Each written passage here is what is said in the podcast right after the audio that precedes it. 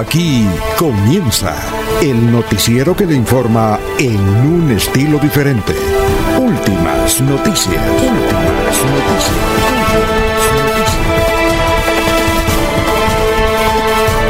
La información analizada por los expertos, sin sesgos, explicada con detalles, sin tanta carreta.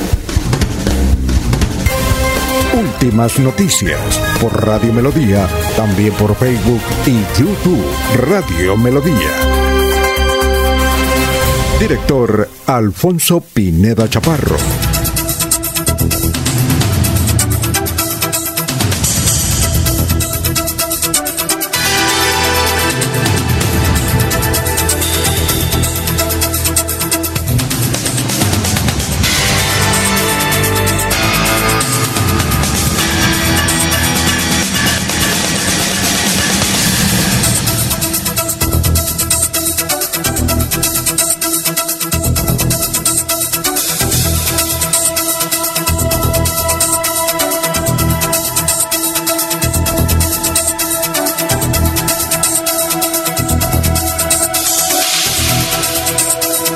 Gracias a Dios. Hoy es jueves 29 de julio del 2021. Nos abre el micrófono Arnulfo Otero Carreño para hablar por Radio Melodía 1080M. Estamos por Facebook Live, estamos por YouTube. Hoy es jueves 29 de julio. Hoy es el día de Santa Marta. Un saludo para Santa Marta, fundada por Rodrigo de Bastidas. Un día como hoy, en 1836, fue inaugurado el Arco del Triunfo, en París. Un día como hoy, en 1940, nació este gran periodista costeño, Fabio Poveda, Poveda Mar, que ya murió, de radio y televisión y prensa. Un día como hoy, en 1958, nació la NASA. Un día como hoy, en el 2001, Colombia quedó campeón de la Copa América en Bogotá. Un día como hoy, 2008, fallece Oscar Golden. Muy bien, son las 5 de la mañana, 5 minutos, y vamos a saludar inmediatamente a don Eliezer Galvis desde Contratación. Eliezer, ¿cómo está? Muy buenos días. Don Alfonso, muy buenos días. Un gusto saludarlo, saludar a nuestros oyentes y indicarles a todos que estamos listos para toda la información de Radio Melodía. Muy bien, ¿y qué más? ¿Qué ha habido? ¿Ya tiene el clima, don Eliezer? Ya tengo el clima, claro que sí, don Alfonso. Ah, muy bien, perfecto a ver si nos vamos a mojar o no nos vamos a mojar hoy en Bucaramanga. Bueno, cuando usted diga. Ah, de una vez, si quiere, empecemos con el clima. Bueno, por aquí donde nos encontramos en contratación tenemos 14 grados centígrados. El cielo está parcialmente nublado. Tendremos una temperatura máxima de 25 grados centígrados eh, pero va a ser una jornada matinal bastante soleada aquí en Contratación. La ciudad de Medellín, una de nuestras ciudades más importantes, 17 grados centígrados a esta hora. Mayormente nublado será el día en Medellín, temperatura máxima de 27 grados centígrados, temperatura mínima de 16 grados. En la capital de la República, a esta hora 8 grados centígrados, eh, temperatura máxima en Bogotá, 15 grados, la temperatura mínima fue un poco más temprano de 7 grados centígrados. Eh, Bogotá eh, muestra el sol ahí un poco escondido, no hay plenitud de luz, plenitud de sol. seguramente todo el día tendrán en algunos sectores de la capital del país algunos chubascos, algunas lluvias. En San Gil, Alfonso, 11 grados centígrados a esta hora. En la perla del Ponce, en la capital guarentina, temperatura máxima 27 grados, temperatura mínima en San Gil 11 grados centígrados. En Puerto Wilches, 24 grados centígrados. En esta región de Santander, temperatura máxima en Puerto Wilches será de 35 grados, la mínima de 24 grados centígrados y el día estará eh, nublado en eh, varias horas, en muchas horas de esta, de esta jornada, del día de hoy. En Málaga, 13 grados centígrados, 22 eh, la temperatura máxima en Málaga, 12 grados centígrados la temperatura mínima en eh, esta capital de provincia santanderiana. En el municipio de Girón a esta hora tienen ya 23 grados centígrados. La temperatura máxima de Girón será de 29 grados. La temperatura mínima en Girón fue de 21 grados centígrados. La capital folclórica de Colombia, Vélez, 12 grados centígrados, temperatura máxima 23, temperatura mínima 11 grados. Hay un día bastante soleada en la ciudad de Vélez, ciudad de Requinto, ciudad de Bocadillo. En Barranca Bermeja, 26 grados centígrados a esta hora. La temperatura máxima de Barranca Bermeja llegará a los 35 grados. La temperatura mínima más temprano, 24 grados centígrados. Y Bucaramanga registra ahora 21, a esta hora 21 grados centígrados. Tendrá eh, una temperatura máxima de 27 grados centígrados, una temperatura mínima de 19 grados centígrados en la capital santanderiana. Bastante sol en la mañana eh, a las 12 del día eh, se opacará un poco la jornada con amenaza de lluvias en la tarde en la ciudad de Bucaramanga, Alfonso. ¿Amenaza de lluvia únicamente? En la tarde, sí señor, amenaza. Simplemente eh, es posible que en algunos sectores de Bucaramanga en la tarde y en la noche tengamos lluvia en Bucaramanga. Muy bien, ya vamos a saludar a la gente que está en el Facebook Live. A ver, el primero es Gustavo Pinilla Gómez, un excelente día para todos los colegas de Radio Melodía. Gerardo Gómez Forero, buenos días, hoy jueves sacerdotal, Melodía en sintonía. Don Laurencio, no olvide la leche de magnesia. Los saludamos desde Alto Viento. Dos Floria Blanca y nos bendiga, feliz día. Eh, Enrique Herrera, Quique, muy buen día, mis amigos de la mesa de trabajo, también a los oyentes. Eh, Gustavito, cordial saludo. Luis José Arevalo, el abogado que siempre nos eh, anticipa una frase emblemática para empezar el día. Dice la frase de hoy, los hombres olvidan que la felicidad humana es una disposición de la mente y no una condición de las circunstancias. John Luke, pensador inglés. Los hombres olvidan que la felicidad humana es una disposición de la mente y no una condición de las circunstancias. John Locke, pensador inglés. Un saludo para López López, muy buenos días desde Provenza. Jairo Macías, el ingeniero colombo argentino. Eh, igualmente un saludo para don Ramiro Carvajal de Deportivos Carvajal, muy contento con la promoción de los descuentos especiales con motivo de los Juegos Olímpicos. Un saludo también de don Aníbal Nava Delgado, gerente general de Radio Taxi Libres ya tiene el teléfono 634-2222. Para Benjamín Gutiérrez, Juan José Rincón para Lino Mosquera, para Peligan, para Jairo Alfonso Mantilla. Salud para Sofía Rueda, para Walter Vázquez, para don Nelson Zipagauta, director de RCN, para don Ciro Vanegas, para Pedrito Galvis, Paulito Monsalve. Bueno, vamos a hacer un resumen de las noticias más importantes. Son las 5 de la mañana, 11 minutos. De las noticias que estaremos analizando y dando hasta las siete y media de la mañana. Bueno, ayer hubo la celebración del, imagínense, los tres meses de la iniciación del paro nacional. En Bucaramanga algunas mm, escaramuzas, sobre todo en la Universidad Industrial de Santander, lanzaron papabombas. El SMAT actuó, pero la situación no pasó mayores, sino siempre la parálisis del transporte en ese sector desde el fue desde el barrio mm, del Parque Los Niños hacia el norte, desde el Mesón de los Búcaros. Eso estuvo paralizado. Eh, hay un balance que más adelante vamos a presentar por parte de la Secretaría del Interior de Bucaramanga. Bueno, y la otra noticia es la renuncia del senador Richard Aguilar. Eso le están dando en todos los medios. Por ejemplo, el, el diario El Tiempo abre con, con nuevos datos sobre este episodio eh, sobre el senador Richard Aguilar, que debe estar pasando una circunstancia muy difícil. Él está en el búnker de la Fiscalía y pues desde luego renunció al Senado de la República. Sobre eso también hay un análisis, tenemos más datos. Eh, el asunto es, es increíble. Eh, esta investigación empezó hace exactamente nueve años. Nueve años. Y eso porque un veedor, que vamos a ver si lo entrevistamos hoy o mañana, don Ramiro Velázquez. Ramiro Velázquez fue gerente de Ipinto en Barranca Bermeja. Era intimpito. ¿Usted conoce a Ramiro Velázquez? Eh, don no, no, lo conozco. bueno, es un veedor ya, ya sesentón o setentón, muy activo. Él llegó aquí hace como unos 15 o 10 años y empezó, y como está pensionado, pues se puso a, a denunciar todo tipo de irregularidades. Y como vi por ahí cerca del estadio, cuando empezó la obra, comenzó a mirar, dijo, esto está mal hecho, y radicó una denuncia, una denuncia en la fiscalía como veedor.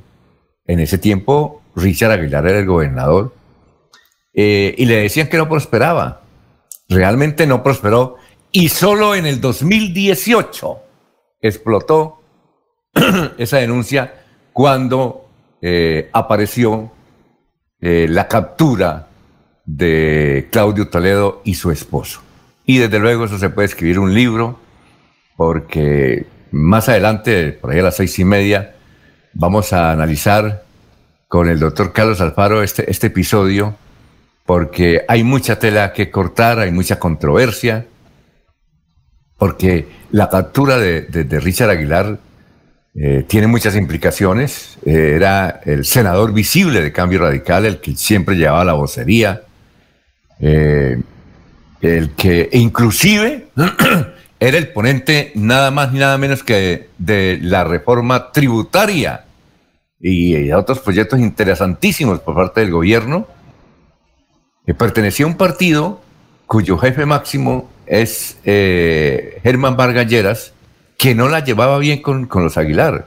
Aquí, Eliezer, conocemos muchos episodios cuando estaban en plena campaña política, que hubo un evento en Senfer, usted no sé si se acuerda, don Eliezer, hubo un evento en Senfer, eh, y Germán Vargas estaba acá, en la ciudad de Bucaramanga, y no fue, no fue a ese evento, no fue a ese evento. ¿Usted recuerda ese episodio, no, don Eliezer? ¿Estaba aquí en Bucaramanga usted? No, señor, pero sí recuerdo de muchos desplantes, de muchos desplantes que le hacían políticos a, la familia Aguilar.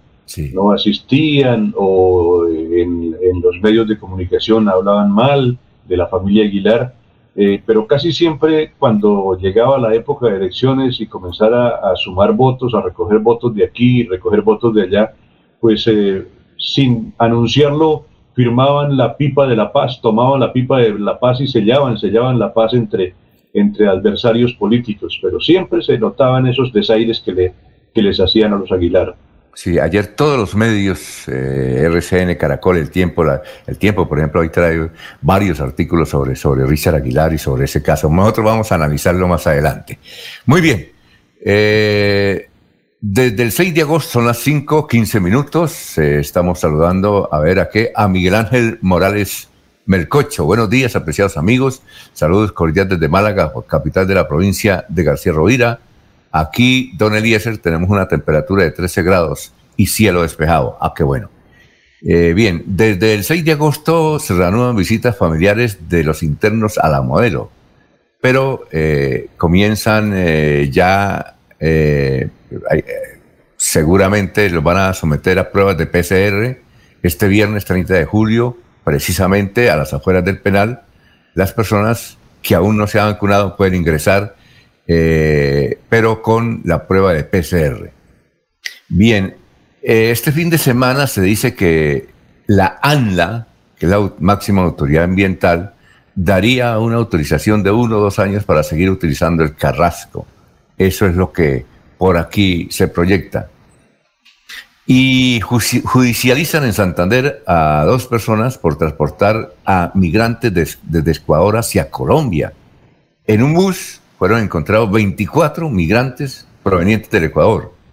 Ante un juez de Lebrija, la Fiscalía imputó el delito de tráfico de migrantes a dos hombres por presunta responsabilidad en el transporte de 24 ciudadanos extranjeros provenientes del Ecuador. La Fiscalía, en su principal parte del comunicado, dice lo siguiente. Los hechos investigados ocurrieron el 24 de julio pasado cuando en un retén militar instalado en inmediaciones del peaje de Lebrija fue inmovilizado un bus en el que viajaban 28 extranjeros provenientes del Ecuador, ninguno de los cuales contaba con los sellos que en sus pasaportes eh, acreditaran su ingreso legal al país. Por eso, pues, se empezó la investigación. Hay un detenido. Eh, perdón, dos detenidos. Los dos hombres, identificados como Carlos Javier Bautista Helves y Jaime Yurbey Amaya Suárez permanecen. ah, dice aquí que fueron judicializados, pero se les dio la libertad en las últimas horas, pero siguen vinculados al proceso judicial. Eh, el bus en que eran transportados los 24 migrantes está, está retenido en la fiscalía. Son las 5 de la mañana, 18 minutos. Oscar Villamizar fue elegido presidente de la Comisión de Ética de la Cámara. Víctor Ortiz, presidente de la Comisión de Ética, perdón, no, Oscar Villamizar, presidente de la Comisión de Acusaciones, que es una de las principales comisiones que investiga y desde luego sanciona. Oscar Villamizar, que fue vicepresidente ya de la Cámara, ayer asumió como presidente de la Comisión de Ética de la Cámara, de perdón, de acusaciones de la Cámara. Y Víctor Ortiz, también santanderiano, asumió como presidente de la Comisión, este sí, de Ética de la Cámara. De Ética de la Cámara. Hay un, debate a nivel nacional porque el presidente de la Comisión de Ética del Senado es un señor que se llama Laureano Acuña, de la costa atlántica. Pero eso tiene más investigaciones. Entonces, ¿cómo es posible un tipo que, que tiene todo el código penal a sus espaldas en investigaciones, lo nombran presidente de la Comisión de Ética del Senado? No cambia, no cambia. Bueno, en Santander, ¿cómo estamos de coronavirus? Son las 5.19 ya. Coronavirus, reportan 671 nuevos casos y 15 personas murieron por COVID en el departamento de Santander. Y eh, ayer nos informaron que la Lotería de Santander entregó, esto, esto no acostumbra la Lotería a publicar los premios que entrega, pero nos dijeron, hoy Vanguardia lo, lo señala como un ciudadano que se ganó la lotería, no eh, nosotros supimos inicialmente, pues eh, por obvias razones hay que cubrir la identidad de quien se gana un premio tan abultado en, Bucaramanga. Pero la noticia es que una señora eh, apostó con 5 mil pesos y ese billete de la fracción que ella compró, pues resultó ganadora. Y se ganó 2.400 millones de pesos. Inclusive ahí presentaron el cheque grande y lo están entregando a un muchacho que supuestamente él lo ganó, pero no, fue una señora. Eh, el billete ganador es el número 1445 de la serie 13, perdón, de la serie 133. El sorteo se cumplió el pasado 9 de julio. Entonces, esta señora, con solo 5 mil pesitos, se ganó 2.400 millones. Yo creo que le dan 2.000 porque le hacen el descuento de impuestos, que siempre es bastante considerable. ¿Usted se ha ganado alguna vez alguna lotería, una, eh, don Eliezer, alguna rifa? ¿O no? Alfonso, hace muchos años me gané un chance, creo que de 40 mil pesos era el premio en ese, en ese momento. Pero era plata, eh, era platica, ¿no? Sí, eh, servía para, para cubrir algunos, algunos gastos o pagar algunas deudas. Es lo único. Y una vez aquí en mi pueblo, utilizan eh, un sistema de rifa de pollos, pollos eh, preparados en una bandeja, últimamente no lo he visto, pero hace muchos años también lo hacían, una bandeja donde venía el pollo con, eh, con, todas, con todo su arreglo, con papa, con verduras, con un par de cervezas, y eso lo rifaban para alguna campaña, alguna actividad local y después de tres rifas, porque nadie se lo ganaba, eh, el ganador resultó ser Eliezer Galvis. Esas son las dos rifas que me he ganado en la vida. Ah, bueno, extraordinario, 522. Bueno, ¿vio el partido ayer de Envigado-Bucaramanga?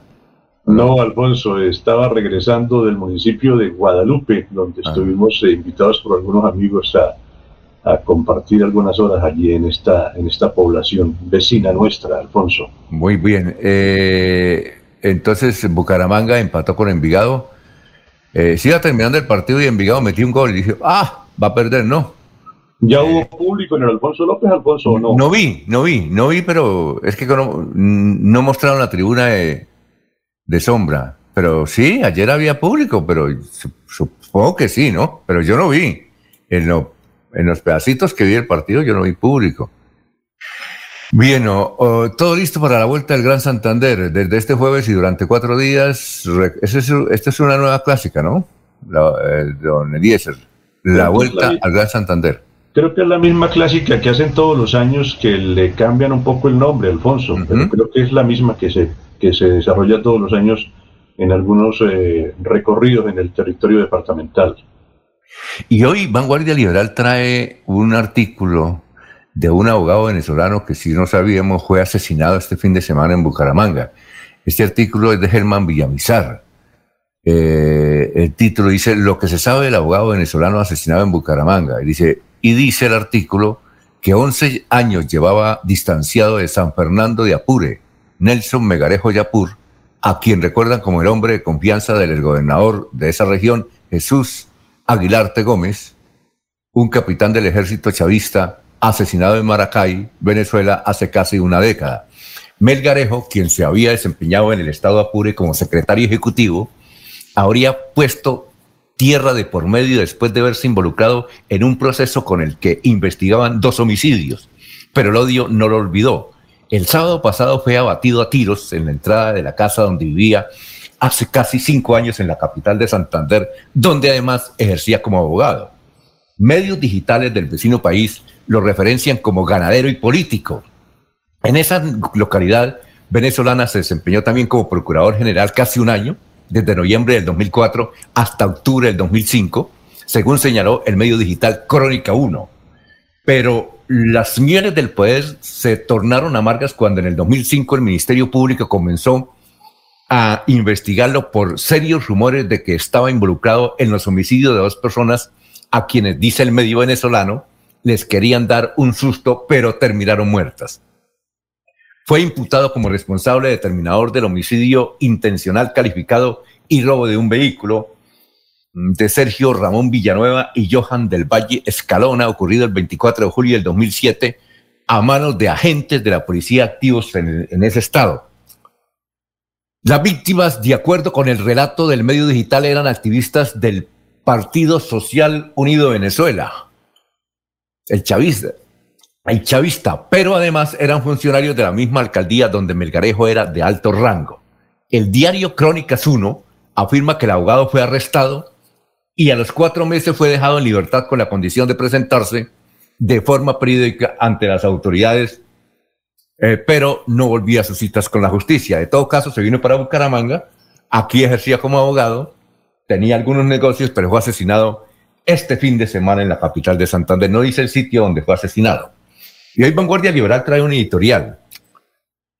Eh, dice, Santander debe saber todo lo que ocurrió en el gobierno de Richard Aguilar. La renuncia de Aguilar Villa a su curul hace temer que busque huir de la Corte Suprema, por lo cual la opinión santanderiana espera que proceda con la presteza y transparencia necesaria. Hoy hay un artículo de La Silla Vacía a nivel nacional que dice, con la, y titula así, con la captura de Richard, el gran, el clan Aguilar pone a prueba su poder electoral desde la cárcel. Pero dice una cosa interesante, Eliezer, y es que ya tienen el reemplazo de Richard Aguilar, según la silla vacía, la silla vacía, que es su hermana Luz Ángela, hija del coronel. Yo sí había, eh, pues eh, don Laurencio sí había mencionado hace unos eh, meses que si no iba Richard, iba a Los Ángeles. ¿Usted conoce al, algún otro hijo alguna otra hija del coronel Aguilar, don, don Eliezer? No, Alfonso, pero ese es el comentario general, ¿no? Sí, sí, claro. Los Aguilar seguirán con la cadena de sus, de sus familiares y que si los electores los respaldan, pues seguirán apareciendo en el panorama político de nuestro territorio, de nuestro departamento. Bueno, a nivel nacional, eh, casos de coronavirus ha subido un poquitico, 319 fallecimientos y 9.364 casos nuevos de coronavirus. Eh, otra noticia a nivel nacional, hoy se cumple el tercer día de la intervención de la Fiscalía en la audiencia que solicitó para pedir la preclusión del caso contra el expresidente Álvaro Uribe por presunta manipulación de testigos. Este, esa es otra novela que lleva 20 años. A nivel internacional, a ver cómo están las cosas en el mundo. Alfonso, Cuéntenos, Recuerda que hemos hecho referencia a la muerte de cuatro militares cubanos en, en los últimos días en la isla. Así que hay, un, hay un periodista que se llama Yusnavi Pérez, es muy activo en redes sociales, eh, vive en los Estados Unidos, creo que salió, pues como sale mucha gente de Cuba huyendo de su país, y eh, tiene una gran audiencia y tiene gran actividad y muy buenas conexiones con su país. Escribió ayer, último minuto, falleció en Cuba el combatiente de la revolución Gilberto Antonio Cordero Sánchez, perdón, repito, eh, rectifico el apellido, Gilberto Antonio Cardero Sánchez.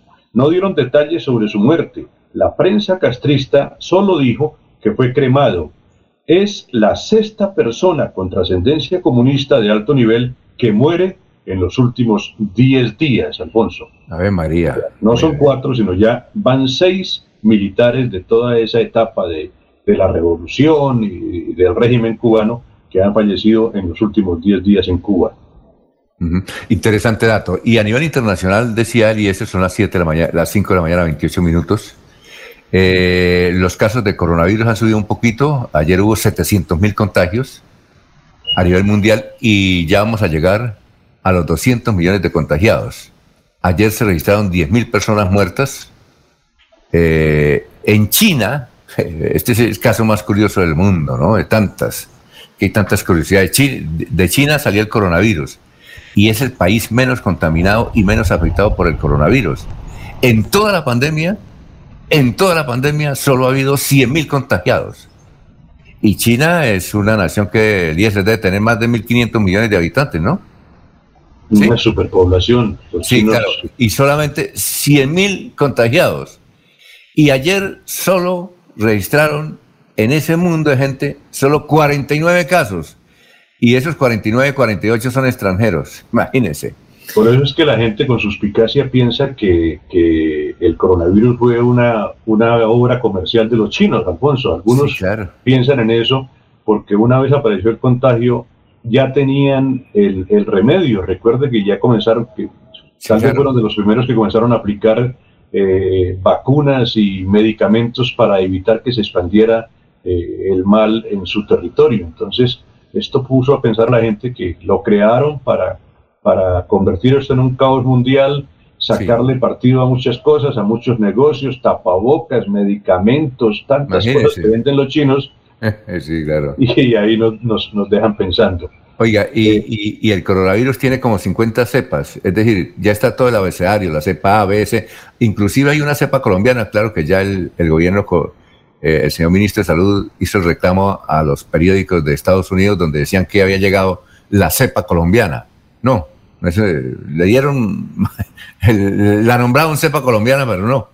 Creo que es una cepa, ahí están eh, las letras del abecedario, pero es increíble. Y en, y en la China no hay ninguna cepa, no hay ninguna cepa, imagínese usted.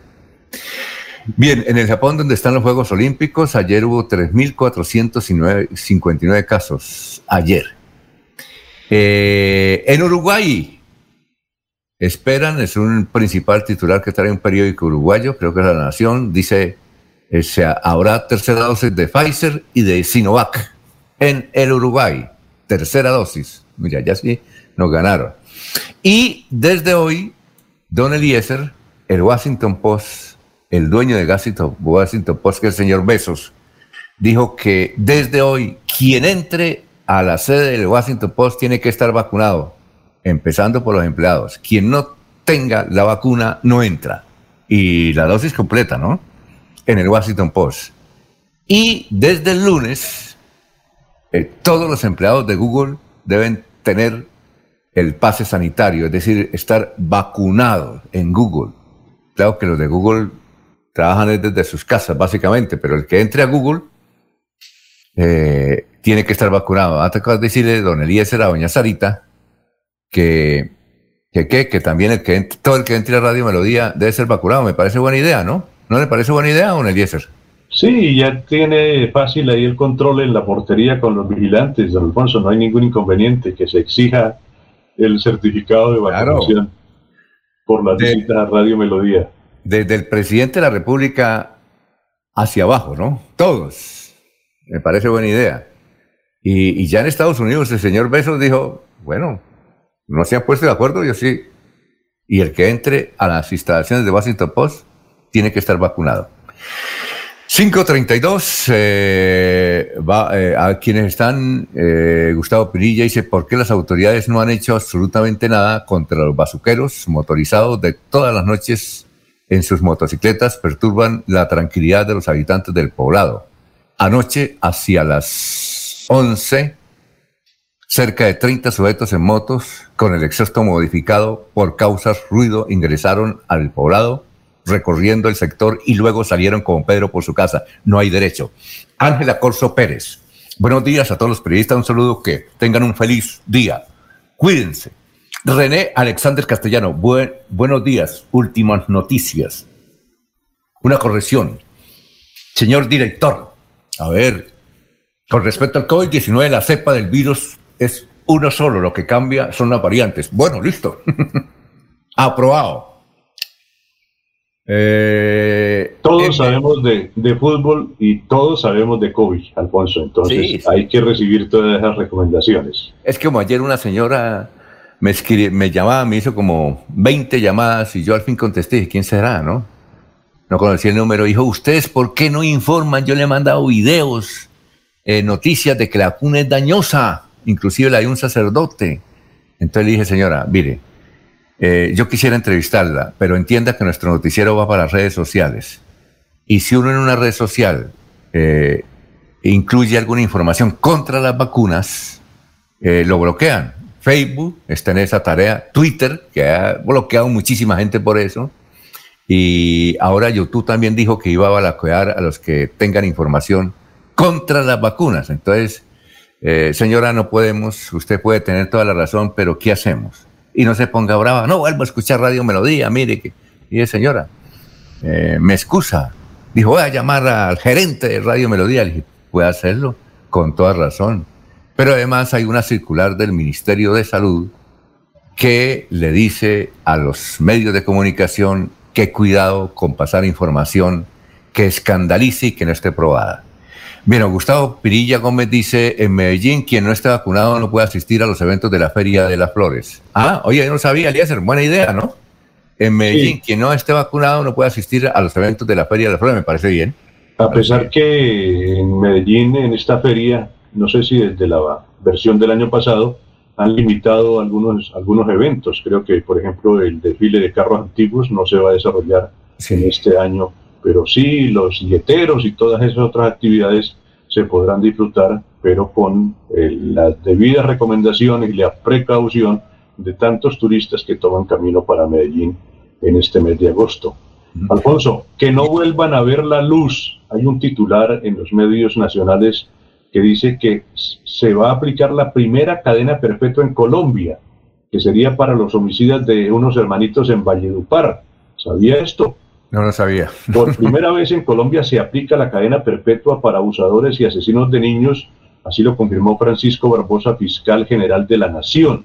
Se trata de dos sujetos que aceptaron estar implicados en la muerte de dos hermanitos de 12 y 15 años de edad el pasado 25 de julio en una finca ubicada en la vereda Camperucho, zona rural de Valledupar, Cesar. El caso se conoció a nivel nacional, pues los niños fueron asesinados al defender a su mamá de ser violada. Sobre estos hechos, el fiscal general le dio a conocer al país que la justicia los condenó por el resto de sus vidas a estar tras las rejas, condena asignada a un delincuente por primera vez en Colombia. el fiscal precisó, aceptaron cargos y por ende responsabilidades penales. Este es el primer caso en Colombia en donde se aplica la ley de cadena perpetua para asesinos y abusadores de niños. Nosotros en la Fiscalía General de la Nación, en todos los territorios del país, protegemos a los niños, niñas y adolescentes, a mujeres y en las ciudades a la mujer también rural la protegemos. Aquí hablamos con resultados, dijo el fiscal. Entonces, se va a aplicar por primera vez la cadena perpetua en Colombia. Bueno, vamos a una pausa rápidamente y regresamos. Nos hemos pasado un poquito después de las 6 y 30, son las 5.37 minutos. Esta es la hora de Caja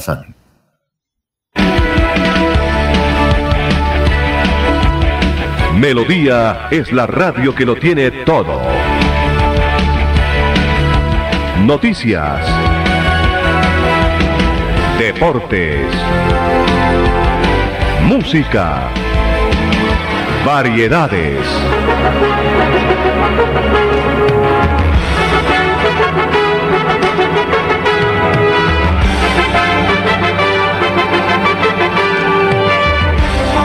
Melodía La Grande.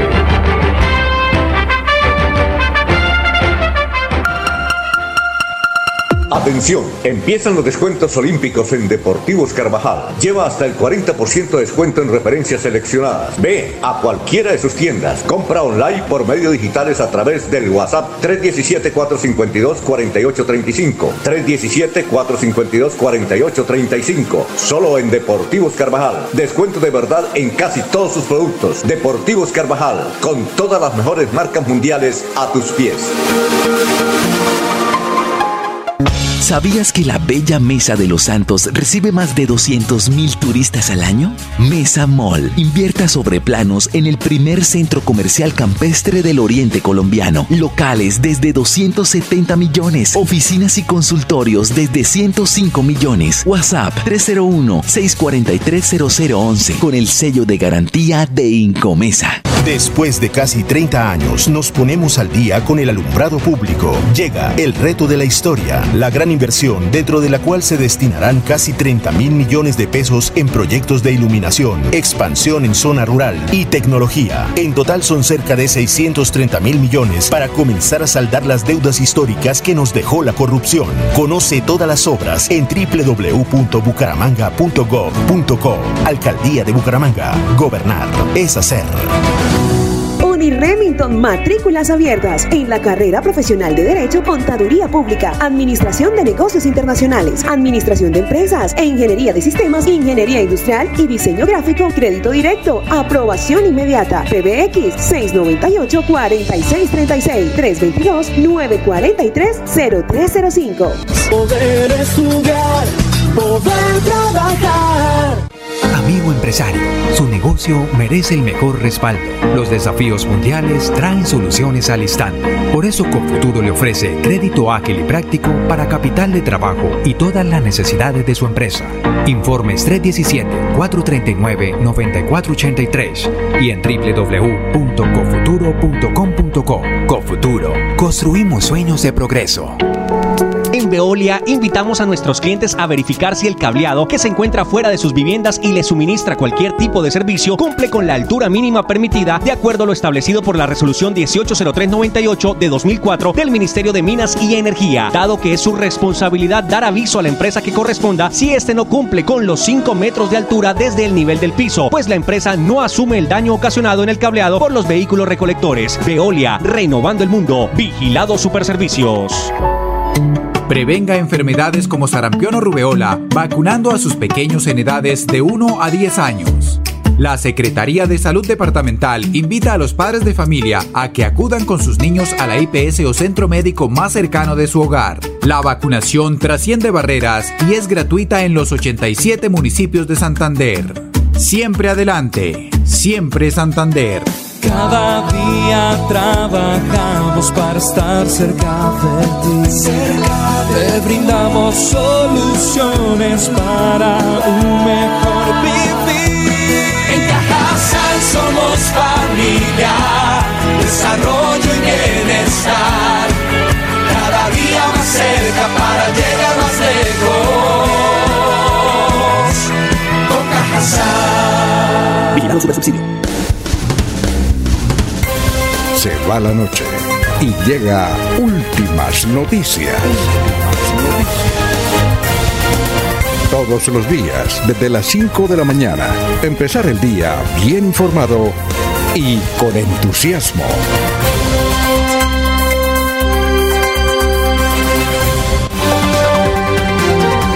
Jorge Caicedo está en Últimas Noticias de Radio Melodía 1080 AM. Hola, Jorge, ¿cómo estás? Son las 5 de la mañana, 42 minutos. Déjeme saludar acá a los oyentes René Alexander Parra Castellanos en eventos deportivos sociales, lúdicos, feriales, con aglomeraciones solo les permitirá ingresar mostrando el carnet de vacuna del COVID-19. Alirio, eh, todo lo que ustedes dijeron ayer en el noticiero lo replicaron eh, noticieros de la televisión, por eso vimos a don eh, Julio Aceras haciendo el mismo planteamiento a través de varios noticieros nacionales. Ok. Hola Jorge, ¿cómo están? Buenos días. Don Alfonso, muy buenos días. Como siempre, feliz de compartir con ustedes este espacio de últimas noticias y poder llegar a toda la audiencia de Radio Melodía en sus diferentes señales. Unos muy buenos días también para don Eliezer Galvis y, en fin, para todo el equipo de Radio Melodía. Como usted lo dijo, hoy es 29 de julio es el ducentésimo décimo día del año, el 210, y ya quedan 155 días para finalizar este 2021. Comenzó la cuesta abajo del, año. Eh, una cifra que es noticia en Santander, don Alfonso, a esta hora, pues relacionadas con la COVID-19. En la jornada anterior se registraron 671 contagios nuevos de la COVID y fallecieron 15 personas más. Es decir, que de acuerdo a las cuentas que entrega la gobernación de Santander, van 217.608 casos en el departamento, de los cuales 6.948 personas han fallecido. Son las cifras de la COVID-19 en Santander, don Alfonso. Y una consulta, antes del corte le escuchaba que preguntaban algo con respecto a los agentes de tránsito en Bucaramanga, al número de agentes. Eh, sí, porque ¿qué, ¿qué dato tiene? No, eh, preguntaban sobre por qué no aumentaban el número de agentes. Sí, sí, sí, claro, sobre por, pues, porque eh, eso lo eh, preguntaba un Gustavo Pinilla, sí. Ah, bueno, un dato que hay que tener en cuenta, ¿no, Alfonso? Actualmente en Bucaramanga, solo en Bucaramanga, existen 164 agentes de tránsito adscritos a la Dirección de Tránsito de Bucaramanga. de estos agentes, muchos de ellos, pues, están vinculados a, la entidad a través de, de, procesos de carrera administrativa. E incluso dentro de la entidad existen tres sindicatos. Tres sindicatos existen dentro de la Dirección de Tránsito de Bucaramanga. Entonces puede entender eh, qué tipo de, vinculación y de beneficios laborales tienen estas personas que obviamente pues como todo empleado en, vinculado o sindicalizado pues tiene derecho a, a un periodo de trabajo, a unas prestaciones, a algunos beneficios que le permiten sortear ahí, ¿sí? bien por edad o por tiempo de trabajo.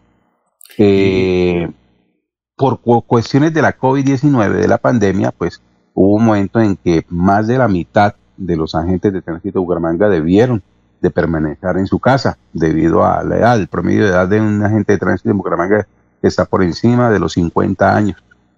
Y usted sabe lo que eso pues significa en una ciudad que se mueve todos los días con, una, con un flujo de, vehículos, no solamente los de, Bucaramanga, sino los del área metropolitana de Bucaramanga, porque socialmente, culturalmente entendemos que podemos, podemos vivir en cualquier otro de los municipios del área metropolitana, pero siempre el centro laboral de trabajo, el de, aglomeración, será la meseta de Bucaramanga. Oiga, Jorge, eh, eso me hace recordar usted una vez un director de tránsito, que no fue el doctor Julio, me llamó y me dijo, venga, y, yo le explico por qué hacen falta agentes de tránsito.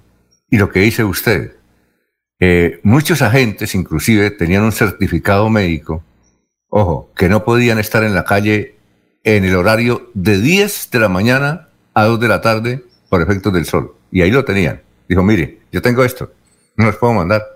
Eso me han colocado toda serie de acciones y que yo, y, realmente es muy poquito el agente que está, y me mostró.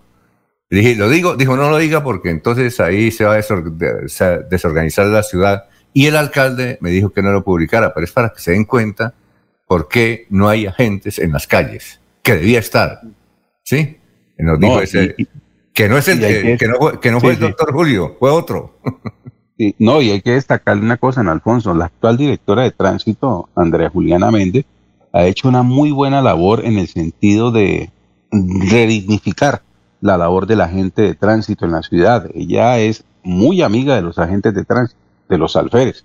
ella le reconoce el valor de, dentro de la institución que ellos tienen, el valor de su labor, eh, de su trabajo, ¿sí? Y, les ha garantizado que puedan eh, de alguna manera hacer una muy buena labor en las calles, eh, además del respaldo que les ha ofrecido a través del apoyo con la Policía Metropolitana de Bucaramanga, el famoso convenio de, de trabajo, de, convenio interinstitucional, porque es que mire que los agentes de tránsito de Bucaramanga han sido víctimas de ataques por parte de malas personas, sí, que se han atrevido a agredirlos, no, no solamente verbal, sino físicamente y poner en riesgo sus vidas.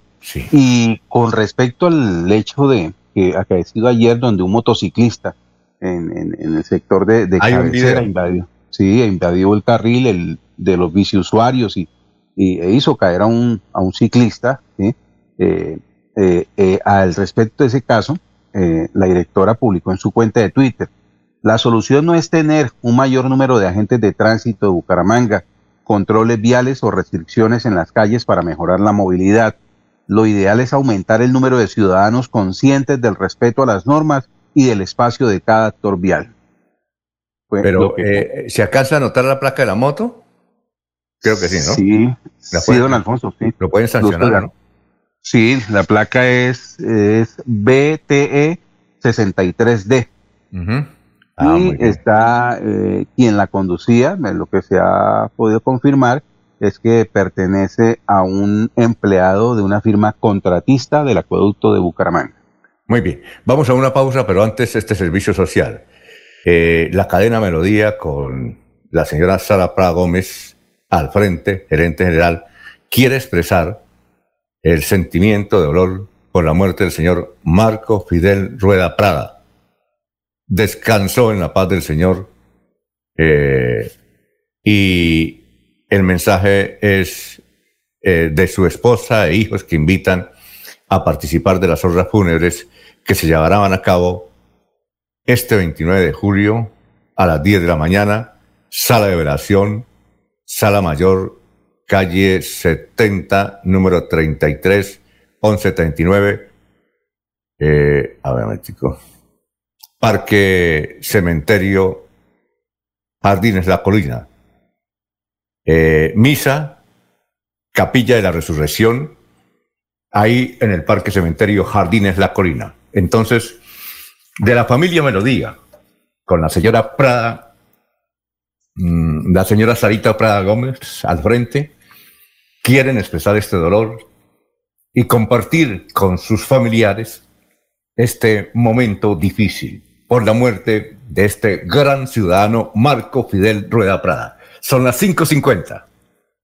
Después de casi 30 años, nos ponemos al día con la infraestructura educativa. Llega el reto de la historia, la gran inversión, dentro de la cual se destinarán casi 20 mil millones de pesos para los colegios Politécnico, San José de la Salle, Bosconia Santa Rita y Camacho Carreño. En total son cerca de 630 mil millones para comenzar a saldar las deudas históricas que nos dejó la corrupción. Conoce todas las obras en www.bucaramanga.gov.co. Alcaldía de Bucaramanga. Gobernar es hacer. Yeah. Atención, empiezan los descuentos olímpicos en Deportivos Carvajal. Lleva hasta el 40% de descuento en referencias seleccionadas. Ve a cualquiera de sus tiendas. Compra online por medios digitales a través del WhatsApp 317-452-4835. 317-452-4835. Solo en Deportivos Carvajal. Descuento de verdad en casi todos sus productos. Deportivos Carvajal, con todas las mejores marcas mundiales a tus pies. Remington, matrículas abiertas. En la carrera profesional de Derecho, Contaduría Pública, Administración de Negocios Internacionales, Administración de Empresas e Ingeniería de Sistemas, Ingeniería Industrial y Diseño Gráfico, Crédito Directo, Aprobación Inmediata, PBX 698-4636, 322-943-0305. Poder estudiar en Santander ya iniciamos el calendario escolar del segundo semestre de 2021. Más de 141 mil estudiantes de preescolar, básica primaria, secundaria y media están listos para regresar a las aulas. Avanzamos por un regreso seguro a la presencialidad. Siempre adelante, siempre Santander.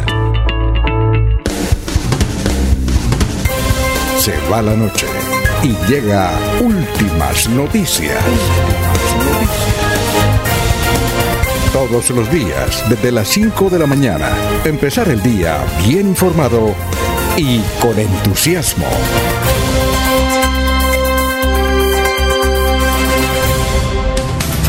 Son las 5.52 antes de ir con el historiador Carlos Augusto González Zapatoca. eh, una pregunta para usted, don Jorge. ¿Ayer hubo sesión de la Asamblea de Santander? Sí, señor. Sí, una l- larga jornada ayer en, en- en- en la Asamblea de Santander a partir de las 2 de la tarde, de las 10 de la mañana, perdón, 8 de la mañana, disculpe, estoy confundido horarios. 8 de la mañana se extendió hasta las 4 de la tarde y correspondió a un debate de control político al, mm, las, eh, a los motivos y los hechos que se han derivado del paro cívico nacional. Muy bien. Eh, ¿Control político a qué? ¿A qué? ¿A qué? ¿A quiénes? ¿O a, o a qué entidad? Don Alfonso, pues participaron de la sesión algunos invitados, los miembros del Comité de Paro en Santander, eh, organizaciones de derechos humanos, estuvo presente también la Policía Metropolitana de Bucaramanga, eh, sí, eh, el comandante encargado, el coronel Luis, Luis Quintero, también estuvo el, el Departamento de Policía de Santander y estuvo el gobierno departamental, representado en el secretario del Interior Camilo Arenas y el secretario de Planeación, el ingeniero Agón. No tengo el apellido en este momento.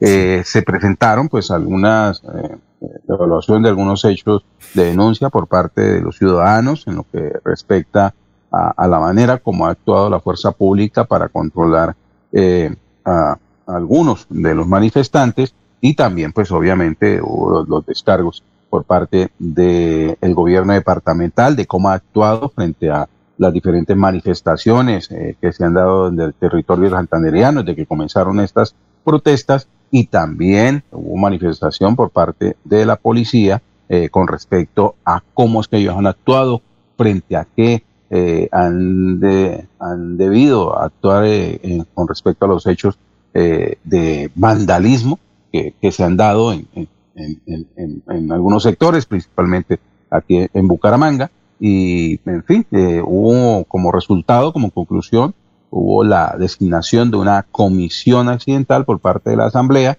la cual eh, primero eh, fue, integre- fue designado el- los diputados Alfonso Pinto Fratali, Camilo Torres Prada y eh, Luis Ferley Sierra, para que eh, acompañen a la administración departamental en los ajustes eh, que sean necesarios eh, y acompañamiento a la comunidad y al gobierno departamental eh, para hacer esos ajustes necesarios eh, dentro del plan de desarrollo departamental, entendiéndose que antes de las protestas, el panorama que tenía Santander en 2019, eh, en 2020, pues era muy diferente a lo que se ha presentado una vez la, se, se supere la pandemia, se superen todas estas jornadas de protestas y eh, eh, sea necesario pues hacer eh, algunos cambios para poder afrontar el regreso a la reactivación económica del territorio y por supuesto atender algunas de las mm, sugerencias que han manifestado la- las personas que han protestado, eh, que han participado en estas jornadas de protesta. Es decir, eh, los tres diputados tendrán que reunirse alguna vez con el gobernador, ¿no? ¿Cierto? Sí, señor. Sí, claro. ¿Cómo será la reunión cuando esté ahí eh, eh, entre Ferley y Mauricio Aguilar? Eh, hay, que, hay que tomar esa foto, ¿no? Oiga. Jorge, Jorge, ayer por la sí, trascen- señor. por la trascendencia de la noticia, ¿hubo alguna referencia a la captura de Richard Aguilar? No, señor. ¿No? ¿Nadie? No, señor, no, no, no. Por el tema fue específico. Eh, sí, creo que hubo en algún momento de, durante la intervención de- del, del diputado Ferley Sierra, sí, creo que hizo algún un comentario al respecto, pues no, cuando se trata de, de que, sí, que dijo que uno de los motivos precisamente de que las personas eh, marchan en Santander, protestan en Santander, es por la, eh, la corrupción que se ha presentado en los últimos tiempos en las entidades públicas. Y sí alcanzó a hacer un, un pequeño, eh, una pequeña referencia a ese hecho que sacudió la política santanderiana en la jornada anterior. Oiga, eh, Eliezer, ya vamos a ir con el historiador, pero Eliezer, usted estuvo ayer en Guadalupe. eh, en una actividad política que se presentaba allá, como periodista, claro está. Eh, ¿De qué se trataba? Y a las seis vamos a, presentar a su, a su entrevistado. ¿De qué se trataba, Eliezer? Era la visita inicial que está realizando por muchos municipios del departamento y la, la desarrollaba ayer en Guadalupe el exalcalde de Florida Blanca, Héctor Mantilla. Estuvo acompañado de algunos líderes políticos de la ciudad de Bucaramanga y del área metropolitana, una comitiva pequeña, una comitiva de unas ocho personas, y allí eh, reunió como en grupos familiares, grupos pequeños, porque no se pueden dar eh, por el COVID y por otras determinaciones, reuniones mayores, reuniones grandes, reunió grupos de habitantes de Guadalupe y también invitó a algunos habitantes del municipio de contratación. Entonces esta actividad se desarrolló después del mediodía, una invitación a almorzar y luego pues él se, se tomó un tiempo con las personas para indicarles el proyecto, su propósito de campaña y para invitarlos a que le colaboren, a que estén con él en las próximas elecciones, Alfonso. Bueno, después de las seis tendremos a Héctor Mantilla con una entrevista que le hizo eh, Elías, son las 5.58, ahora sí vamos con el historiador en Zapatoca, Carlos Augusto González. Carlos, buenos días. Buenos días a la mesa de trabajo y a los oyentes. Hace 50 años estas fueron las noticias más importantes en Santander. La Unión Sindical Obrera llamó a un paro general en la refinería de Barranca Bermeja en protesta por la mala administración y las fallas técnicas en el complejo petroquímico. El Congreso de la República inició un debate sobre la crisis universitaria al cual fueron invitados el ministro de Educación Luis Carlos Galán y los rectores de todas las instituciones de educación superior del país.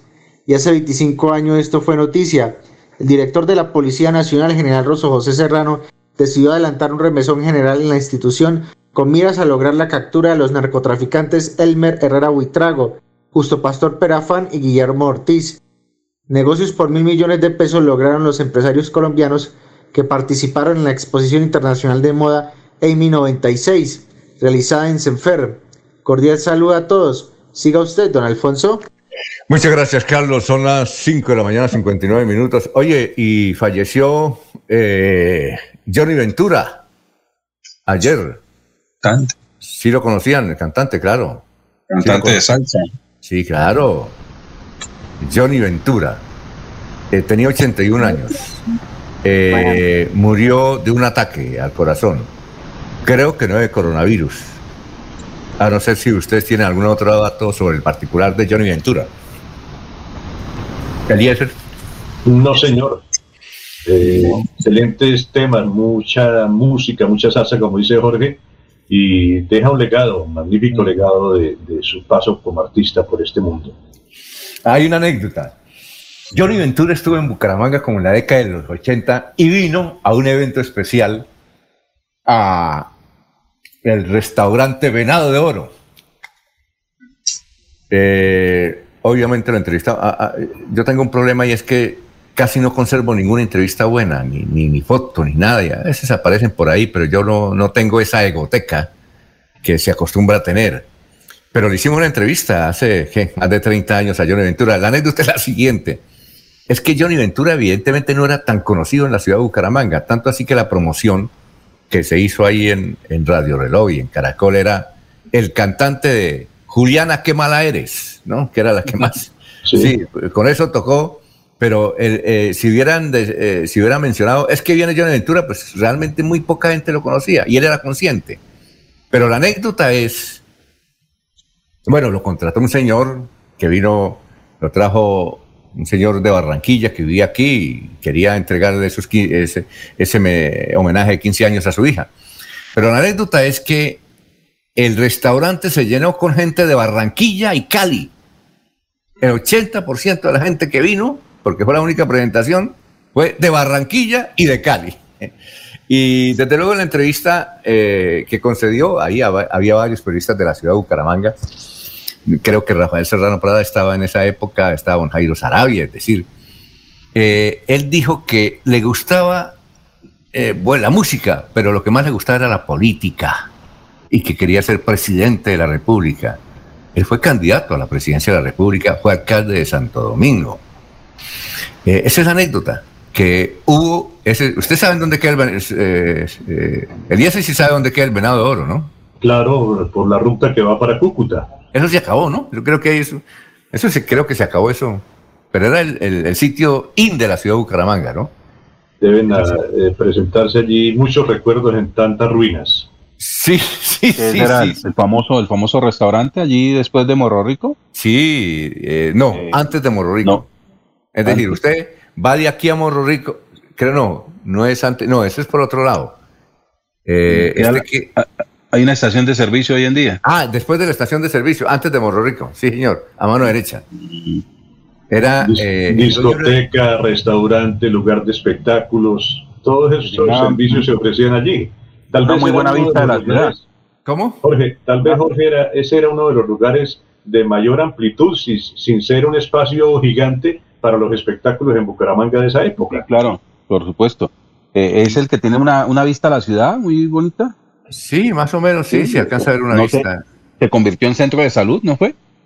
Eh, no, ese es, eh, no, ese es el restaurante El Corcovado. Ah, no, el Corcovado, sí, sí. Más arriba. Entonces no, sí, ya. Pero entonces ya, No, no. ya, ya, Eh, ya no, el sabemos, lugar. sí, no sabemos qué hay en el Venado Oro. Y era, el dueño era un italiano.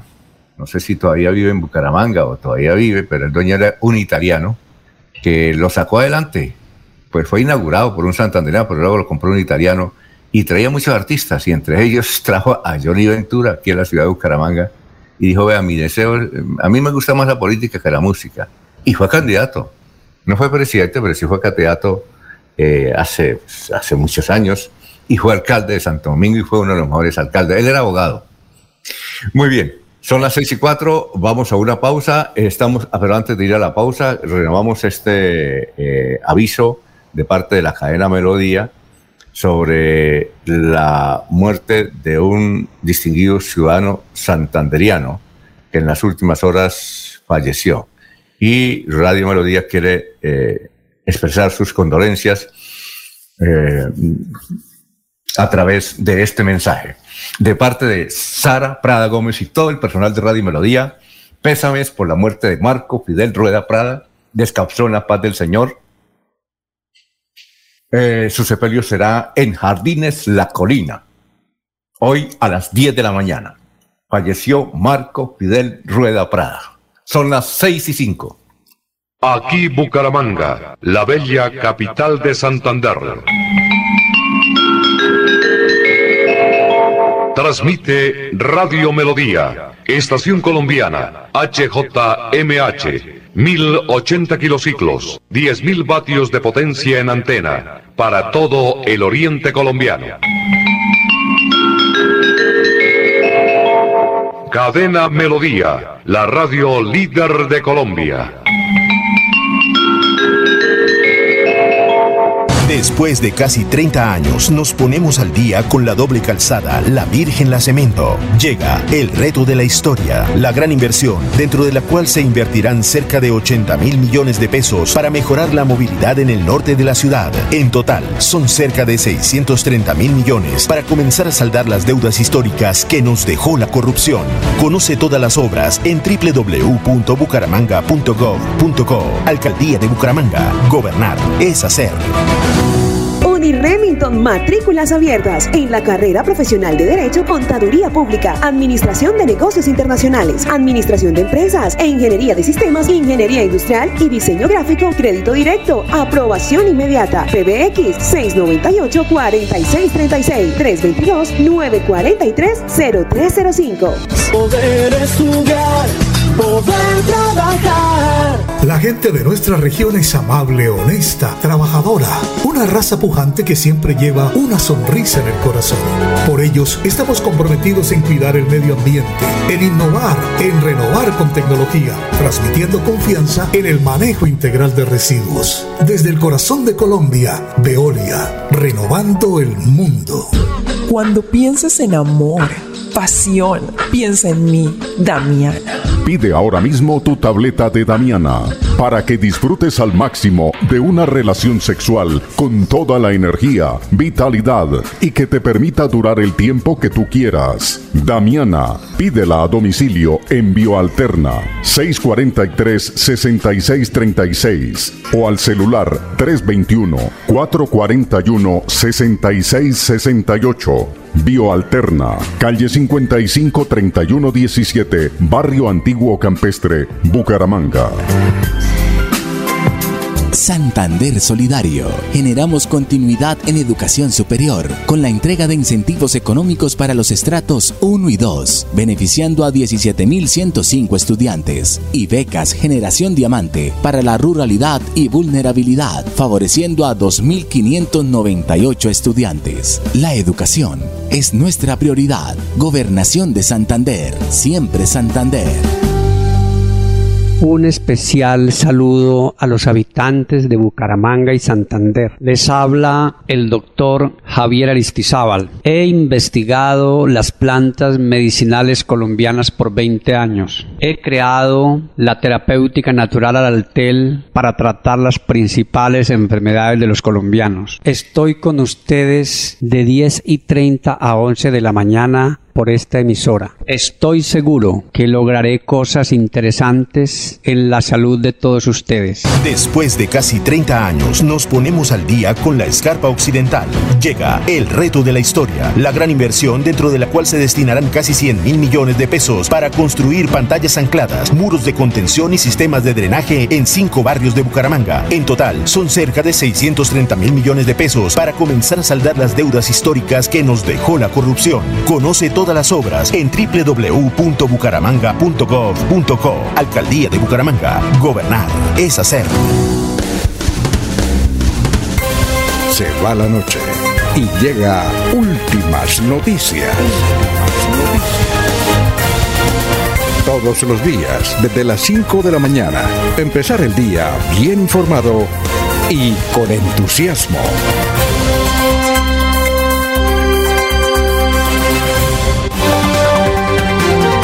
Alfonso Pineda Chaparro. Está en Últimas Noticias de Radio Melodía 1080 AM.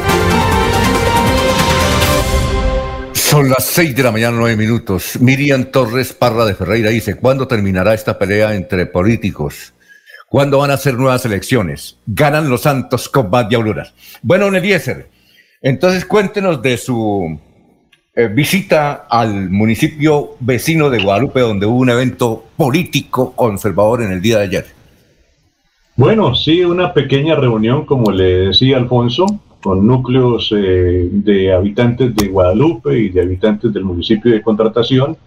Eh, el candidato pues les comentó sus intereses, su iniciativa, el propósito que se ha fijado para llegar al Congreso de la República el exalcalde del municipio de Florida Blanca, Héctor Mantilla. Fue una reunión breve, eh, presentación de parte y parte, de parte del candidato, de parte de los ciudadanos que iban a, conocerlo y eh, simplemente decirles que está todo preparado, todo dispuesto para iniciar su actividad.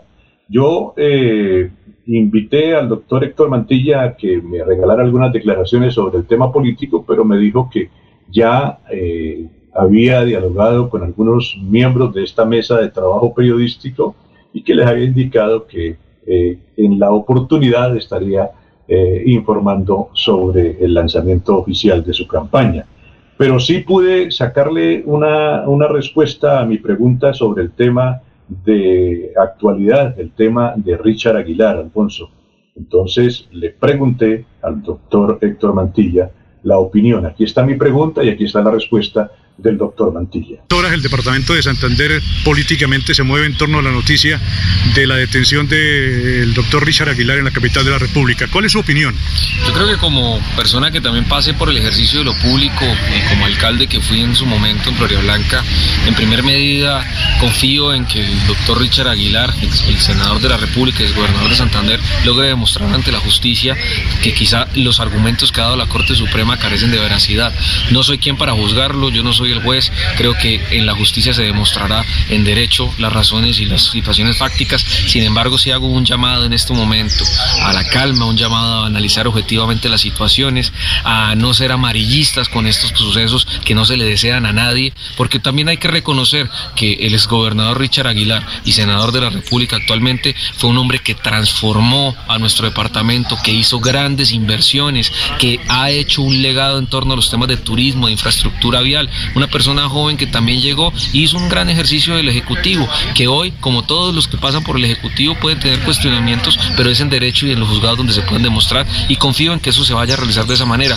Y también, sin duda, en estos momentos, mi mensaje es al gobernador de Santander, el doctor Mauricio Aguilar, que conserve la calma, todos tenemos que rodearlo y nuestro gobernador ha hecho una gran labor, un gran ejercicio en medio de todas las situaciones difíciles que hemos tenido y creo que como santanderianos y a su vez como florideños como persona también que estoy en este momento en ejercicio de lo público, pues debemos respaldar el ejercicio del gobernador, porque aquí no pierde una familia, aquí no pierde una persona, aquí pierde un departamento y perdemos miles de santanderianos que eh, a costillas de estas situaciones mediáticas que muchas veces se exacerban y se agrandan, pueden terminar generando son consecuencias negativas en el progreso y desarrollo de una región donde necesitamos unidad. Así que al gobernador Mauricio Aguilar, realmente mi solidaridad, mi respaldo, mi acompañamiento a su gestión y lo invito a que pese a que tenga a su hermano en esta situación, realmente no pierda el centro, que todos los santandereanos lo estamos rodeando para que continúe con esa exitosa labor.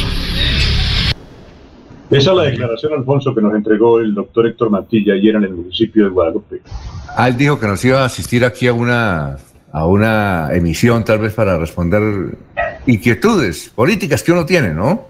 Sí, señor. Ya había firmado algún pacto eh, periodístico informativo y entonces eh, no iba a pasar por encima de lo que se había acordado. Muy bien. Eh, 6 y 14, noticias a esta hora. Jorge, lo escuchamos. Estamos en Radio Melodía.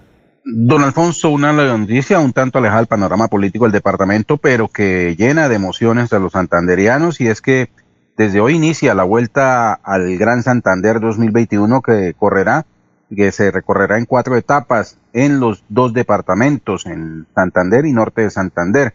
Por tal motivo habrá cierre de vías y comienzan desde hoy jueves 29 de julio a las 8 de la mañana hasta la 1 de la tarde un recorrido de 121 kilómetros desde la plazoleta de la alcaldía de Barranca Bermeja, el anillo vial de Girón en Flor el anillo vial, de ahí pasa Florida Blanca, luego al casco antiguo de Florida Blanca y la entrada al ecoparque Cerro del Santísimo. Esa será la primera etapa de la Gran Vuelta a Santander.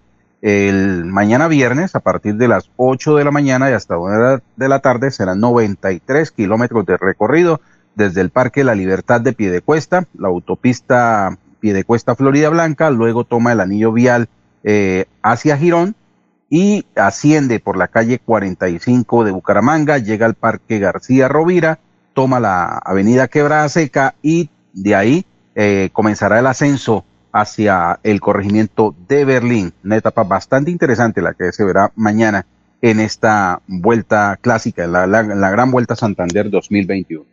Muy bien, son las 6 de la mañana, 15 minutos. Eh, eh, don Álvaro Garita nos envía el periódico El Frente. Trae buenas noticias hoy El Frente.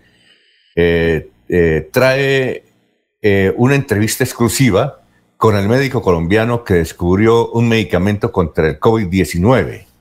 Y trae una entrevista exclusiva eh, al abogado de, Richard Aguilar, al doctor Cancino, Iván Cancino. Eh, es una entrevista de Camilo Silvera. Y eh, el doctor Cancino dijo, Richard no renunció a la curula en el Senado para mamarle gallo a la justicia, para que lo pasen a la fiscalía. Renunció para dedicarse de lleno a su defensa. Es interesante esta entrevista que trae hoy en exclusiva el periódico El Frente. Creo que eh, pienso que fue el único medio que el abogado y poeta Iván Cancino, que ha estado varias veces aquí también en Radio Melodía, le concedió al periódico El Frente, la página 4A. Toda la página en esa entrevista exclusiva. Vamos a una pausa, son las 6 de la mañana, 16 minutos. ¿Sabías que la Bella Mesa de los Santos recibe más de 200 mil turistas al año? Mesa Mall invierta sobre planos en el primer centro comercial campestre del oriente colombiano. Locales desde 270 millones, oficinas y consultorios desde 105 millones. WhatsApp 301-643-0011 con el sello de garantía de Incomesa. Después de casi 30 años nos ponemos al día con el alumbrado público. Llega el reto de la historia, la gran inversión dentro de la cual se destinarán casi 30 mil millones de pesos en proyectos de iluminación, expansión en zona rural y tecnología. En total son cerca de 630 mil millones para comenzar a saldar las deudas históricas que nos dejó la corrupción. Conoce todas las obras en www.bucaramanga.gov.co. Alcaldía de Bucaramanga. Gobernar es hacer. Prevenga enfermedades como sarampión o rubeola vacunando a sus pequeños en edades de 1 a 10 años. La Secretaría de Salud Departamental invita a los padres de familia a que acudan con sus niños a la IPS o centro médico más cercano de su hogar. La vacunación trasciende barreras y es gratuita en los 87 municipios de Santander. Siempre adelante, siempre Santander. Uniremington, matrículas abiertas en la carrera profesional de Derecho, Contaduría Pública, Administración de Negocios Internacionales, Administración de Empresas e Ingeniería de Sistemas, Ingeniería Industrial y Diseño Gráfico, Crédito Directo, Aprobación Inmediata, PBX 698-4636, 322-943-0305. Poder estudiar, poder trabajar. Después de casi 30 años, nos ponemos al día con la infraestructura educativa. Llega el reto de la historia, la gran inversión, dentro de la cual se destinarán casi 20 mil millones de pesos para los colegios Politécnico, San José de la Salle, Bosconia Santa Rita y Camacho Carreño. En total son cerca de 630 mil millones para comenzar a saldar las deudas históricas que nos dejó la corrupción. Conoce todas las obras en www.bucaramanga.gov.co. Alcaldía de Bucaramanga. Gobernar es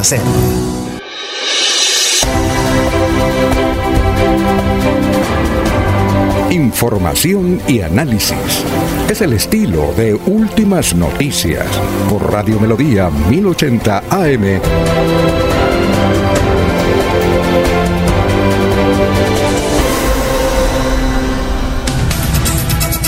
Son las 6 de la mañana, 19 minutos. A las 6 y 30 vamos a hablar sobre el caso de Richard Aguilar. Bien, Gustavo Pinilla Gómez escribe, o sea que según Montilla, tenemos que estar agradecidos porque Richard robó. Ana Cano, buenos días, Dios los bendiga, gracias por la información al mejor noticiero de Santander. Marín y Asociados, eh, les recomiendo un gran médico eh, ortopedista para que les ah, mejore y les alivie las rodillas a usted los del noticiero, porque veo mucha veneración con la familia Aguilar. ¡Ah, don Eliezer! ¿Tiene usted problemas de rodillas? No, señor. Uso, uso rodilleras, diría alguien. Muy bien. Noticias, don Eliezer, a las 6 y 20 minutos. Así estarían extorsionando a modelos a través de un sistema en, desde cárceles. A modelos webcam les estarían sacando dinero un eh, grupo de bandidos que, eh, utilizando todo tipo de argucias, eh, les fue llevando a reducir sus capitales a través de la extorsión. La policía de Boyacá reportó la captura de tres mujeres que estarían engañando y luego extorsionando a modelos webcam. Durante 10 meses las autoridades estuvieron siguiéndole la pista a un grupo delincuencial el cual ya había sido denunciado por 17 víctimas por extorsión y en las últimas horas capturaron a los supuestos delincuentes. ¿Cómo operaban estos bandidos?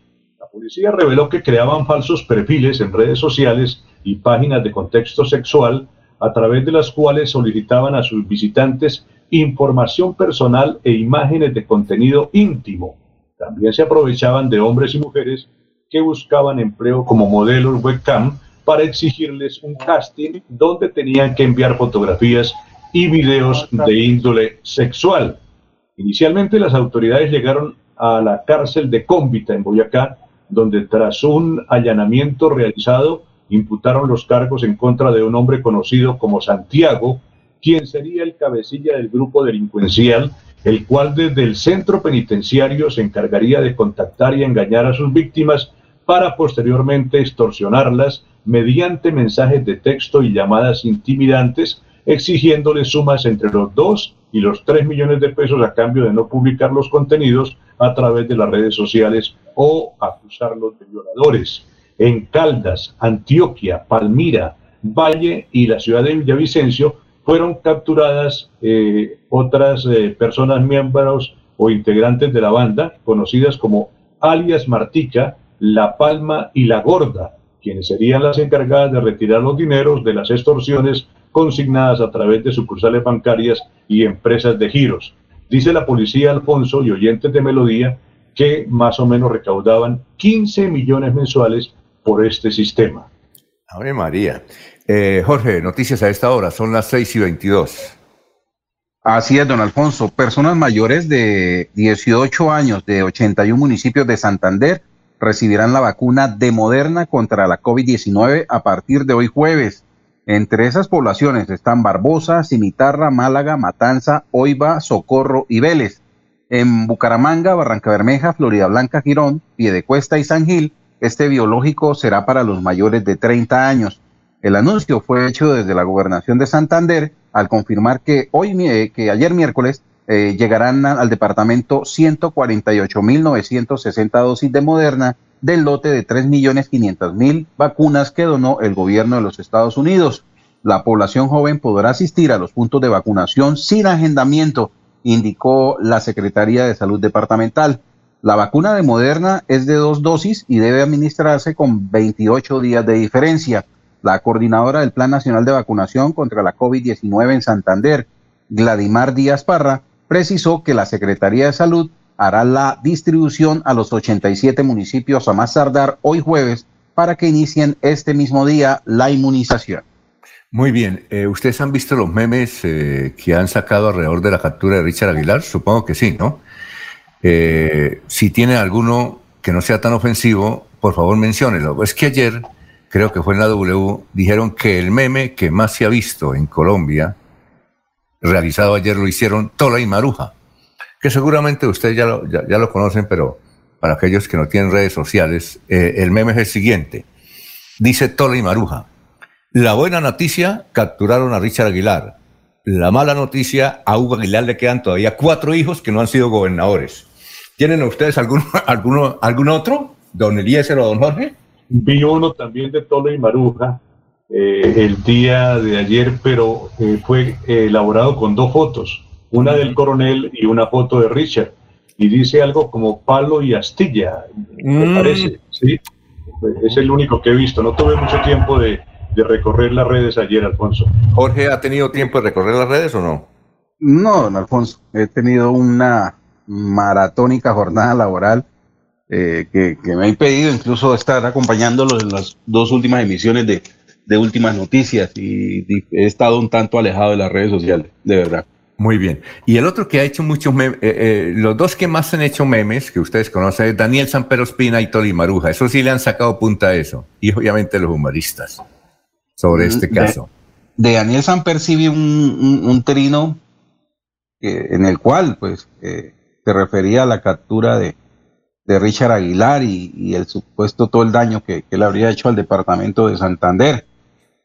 Sí, pero me, me vino fue a la memoria que cuando Daniel Sampero Espina hacía parte de la nómina de Revista Semana, precisamente en los tiempos en que Richard Aguilar era gobernador de Santander, no hubo ninguna queja por los casi 10 mil millones de pesos que la gobernación eh, contrató con publicaciones semanas para cuestiones de publicidad. En ese momento le caía muy bien el gobernador Richard Aguilar a Daniel Samper. Esto es una lección porque aquí los gobernantes locales se dejan atraer mucho cuando vienen personajes de Bogotá y les brindan la publicidad. Aquí, por ejemplo, cada vez que don Jorge Barón le daba por visitar un municipio, eh, recurría a la gobernación de Santander.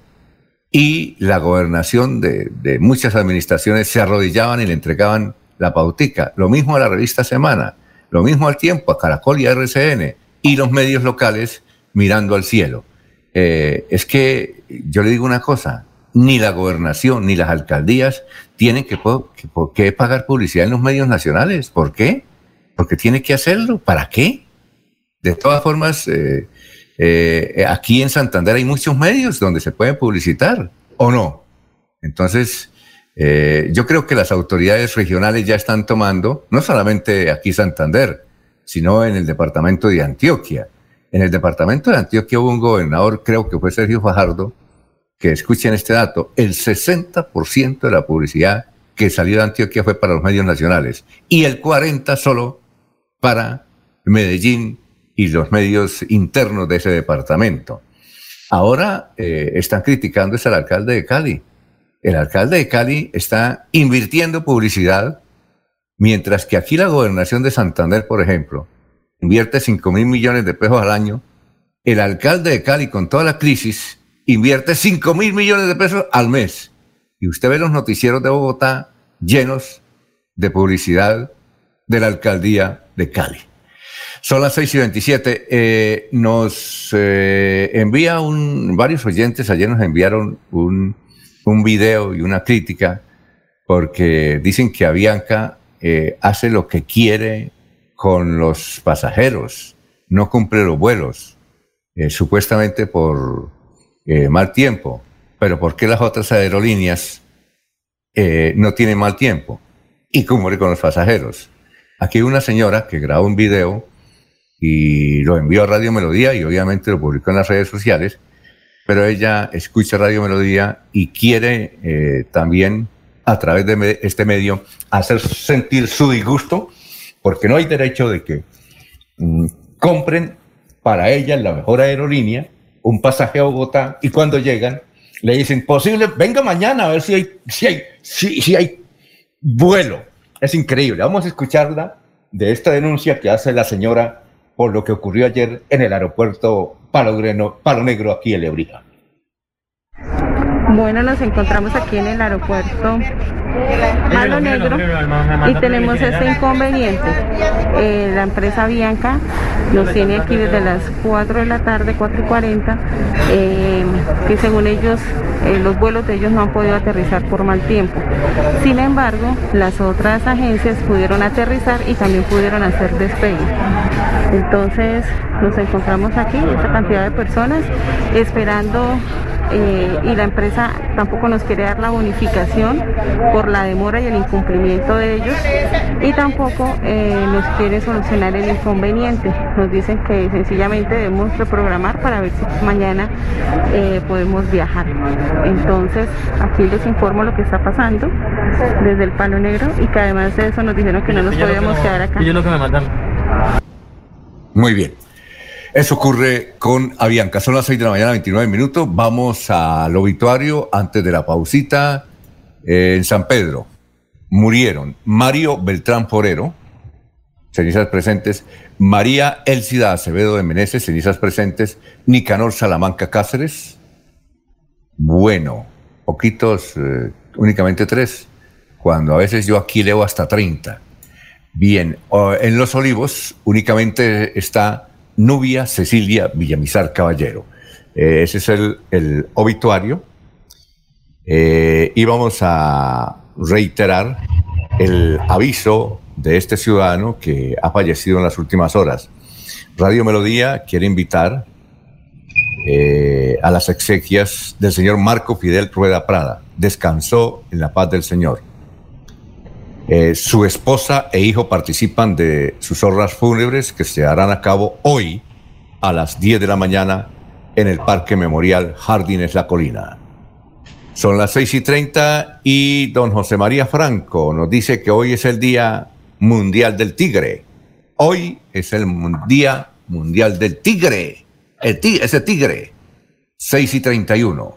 Vamos a una pausa y regresamos.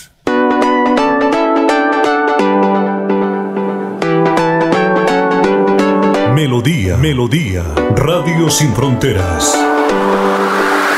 Escúchenos en cualquier lugar del mundo. Melodíaenlínea.com es nuestra página web. Melodíaenlínea.com, señal para todo el mundo. Señal para todo el mundo Radio sin límites, radio sin fronteras. Radio Melodía, la que manda en sintonía. ¿Sabías que la bella Mesa de los Santos recibe más de 200.000 turistas al año? Mesa Mall invierta sobre planos en el primer centro comercial campestre del oriente colombiano. Locales desde 270 millones. Oficinas y consultorios desde 105 millones. WhatsApp 301-643-0011 con el sello de garantía de Incomesa. Después de casi 30 años, nos ponemos al día con la doble calzada La Virgen La Cemento. Llega el reto de la historia, la gran inversión, dentro de la cual se invertirán cerca de 80 mil millones de pesos para mejorar la movilidad en el norte de la ciudad. En total, son cerca de 630 mil millones para comenzar a saldar las deudas históricas que nos dejó la corrupción. Conoce todas las obras en www.bucaramanga.gov.co. Alcaldía de Bucaramanga. Gobernar es hacer. Veolia invitamos a nuestros clientes a verificar si el cableado que se encuentra fuera de sus viviendas y les suministra cualquier tipo de servicio cumple con la altura mínima permitida de acuerdo a lo establecido por la resolución 180398 de 2004 del Ministerio de Minas y Energía, dado que es su responsabilidad dar aviso a la empresa que corresponda si este no cumple con los 5 metros de altura desde el nivel del piso, pues la empresa no asume el daño ocasionado en el cableado por los vehículos recolectores. Veolia, renovando el mundo, vigilado Superservicios. Cada día trabajamos para estar cerca de ti. Te brindamos soluciones para un mejor vivir. En Cajasal somos familia, desarrollo y bienestar. Cada día más cerca para llegar más lejos. Con Cajasal. Supersubsidio. En Santander ya iniciamos el calendario escolar del segundo semestre de 2021. Más de 141 mil estudiantes de preescolar, básica primaria, secundaria y media están listos para regresar a las aulas. Avanzamos por un regreso seguro a la presencialidad. Siempre adelante, siempre Santander. La radio es vida. La radio es optimismo y esperanza. La radio fue primero. La radio fue ayer, es hoy y será mañana. La radio, tu compañía de siempre. Somos la radio, somos la radio. Y hoy como siempre, entramos en tu casa porque somos parte de tu familia en esta lucha por la vida. Con Radio Melodía y últimas noticias, quédate en casa.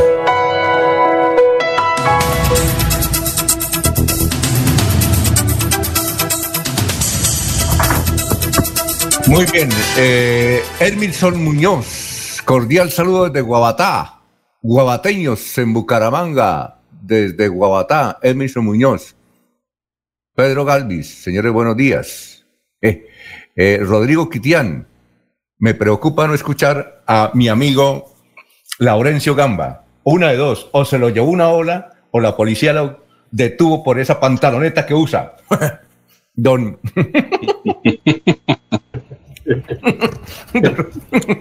¿Cuál será? ¿Usted conoce la pantaloneta de Laurencio o no? Esperamos imágenes, Alfonso. bueno. Esperemos que siga en pantaloneta. Buenos días. Buenos días, ¿cómo está? Carlos, buenos días. Venga, Chino, márqueme por el fijo mejor, es mejor, se escucha mejor. No, ya está por el fijo. está por el fijo, Carlos. Chino. Aló. Sí, cuénteme. Carlos, está por el fijo. No, no, no diga groserías, ¿oyó? Eh, Carlos, ya está por el fijo, estamos al aire. No, pero es que en el fijo no me ha llamado, me está llamando por un celular, un 316. Ah, no, entonces eh, eh, llamémoslo al, al fijo, don Anulfo. Vamos a llamar al fijo, cuelgue y vamos a llamarlo al fijo. ¿Oyó, don Carlos? Perfecto, porque el sonido es mejor. Mientras tanto, eh, Jorge, ¿alguna noticia mientras aparece don Carlitos Alfaro? Así es, don Alfonso. La Fiscalía imputó los delitos de tráfico de migrantes a Carlos Javier Bautista Gelves y Jaime Yurbey Amaya Suárez, quienes serían los responsables de transportar en un bus intermunicipal a 28 extranjeros indocumentados. El hecho ocurrió el pasado 24 de julio cuando en un retén militar instalado en inmediaciones del peaje de Lebrija fueron sorprendidos estos migrantes escondidos dentro del vehículo, ellos provenían del Ecuador. La fiscalía asegura que ninguno de los extranjeros contaba con los sellos que en sus pasaportes acreditan su ingreso legal al país. Estos dos hombres procesados permanecen en libertad, pero continúan vinculados al proceso judicial. Durante el operativo fue incautado con fines de decomiso el bus en el que se transportaban los migrantes. Muy bien, don Eliezer, son las 6 de la mañana, 36 minutos. Sobre el tema de Richard Aguilar, dice Pulso, Richard Aguilar se suma a nuevo truco y renuncia al Senado. Hay 21 involucrados en su caso y cita algunos, Alfonso, eh, de los involucrados, dice hay otros funcionarios de entidades salpicados y señalados de organizar las millonarias licitaciones en una oficina paralela para adjudicar los contratos. Uno de ellos es Julián Jaramillo, ex asesor de Aguilar y quien presuntamente organizaba, esto está encomillado, Alfonso, las licitaciones sastre para el contratista elegido. Qué, qué, qué buen calificativo. Licitaciones sastre para el contratista elegido, es decir, que le quedaran buenas al contratista. Sí, señor. Eh, dice, dice que eh, están involucrados también Javier Felipe Aguilar, ex asesor jurídico del gobernador Reinaldo Castillo Parra, eh, quien asumió la Secretaría de Infraestructura cuando su antecesora renunció, advirtiendo sobre irregularidades en los contratos Jorge Céspedes Camacho, ex jefe de la Oficina Jurídica de la Gobernación de Santander, y contratistas cita a Octavio Reyes Sarmiento, Reinaldo Boorques, gerente de la empresa Construicol SAS, Juan Gonzalo Ángel Jiménez, propietario de la empresa Mellan SA, Camilo Alberto Solio Peláez, gerente de la empresa eh, Concitop SAS, y Aureliano Naranjo Sarmiento, primo del exgobernador Hugo Aguilar, al igual que Ángela María Naranjo Díaz, 21 involucrados en el caso de Richard Aguilar. Muy 678. Eh, doctor Carlos Alfaro, tenga usted muy buenos días. Buenos días, Alfonso, para usted y para su mesa de trabajo. Bueno, la, la, pregunta es la siguiente. Eh, el hecho de que Richard Aguilar renuncie al Senado inmediata y automáticamente esa investigación pasa a la Fiscalía? A ver, el artículo 134 define lo de la silla vacía, que es una figura que aparece en las últimas dos décadas por la cuestión de la parapolítica y la ramplante corrupción política.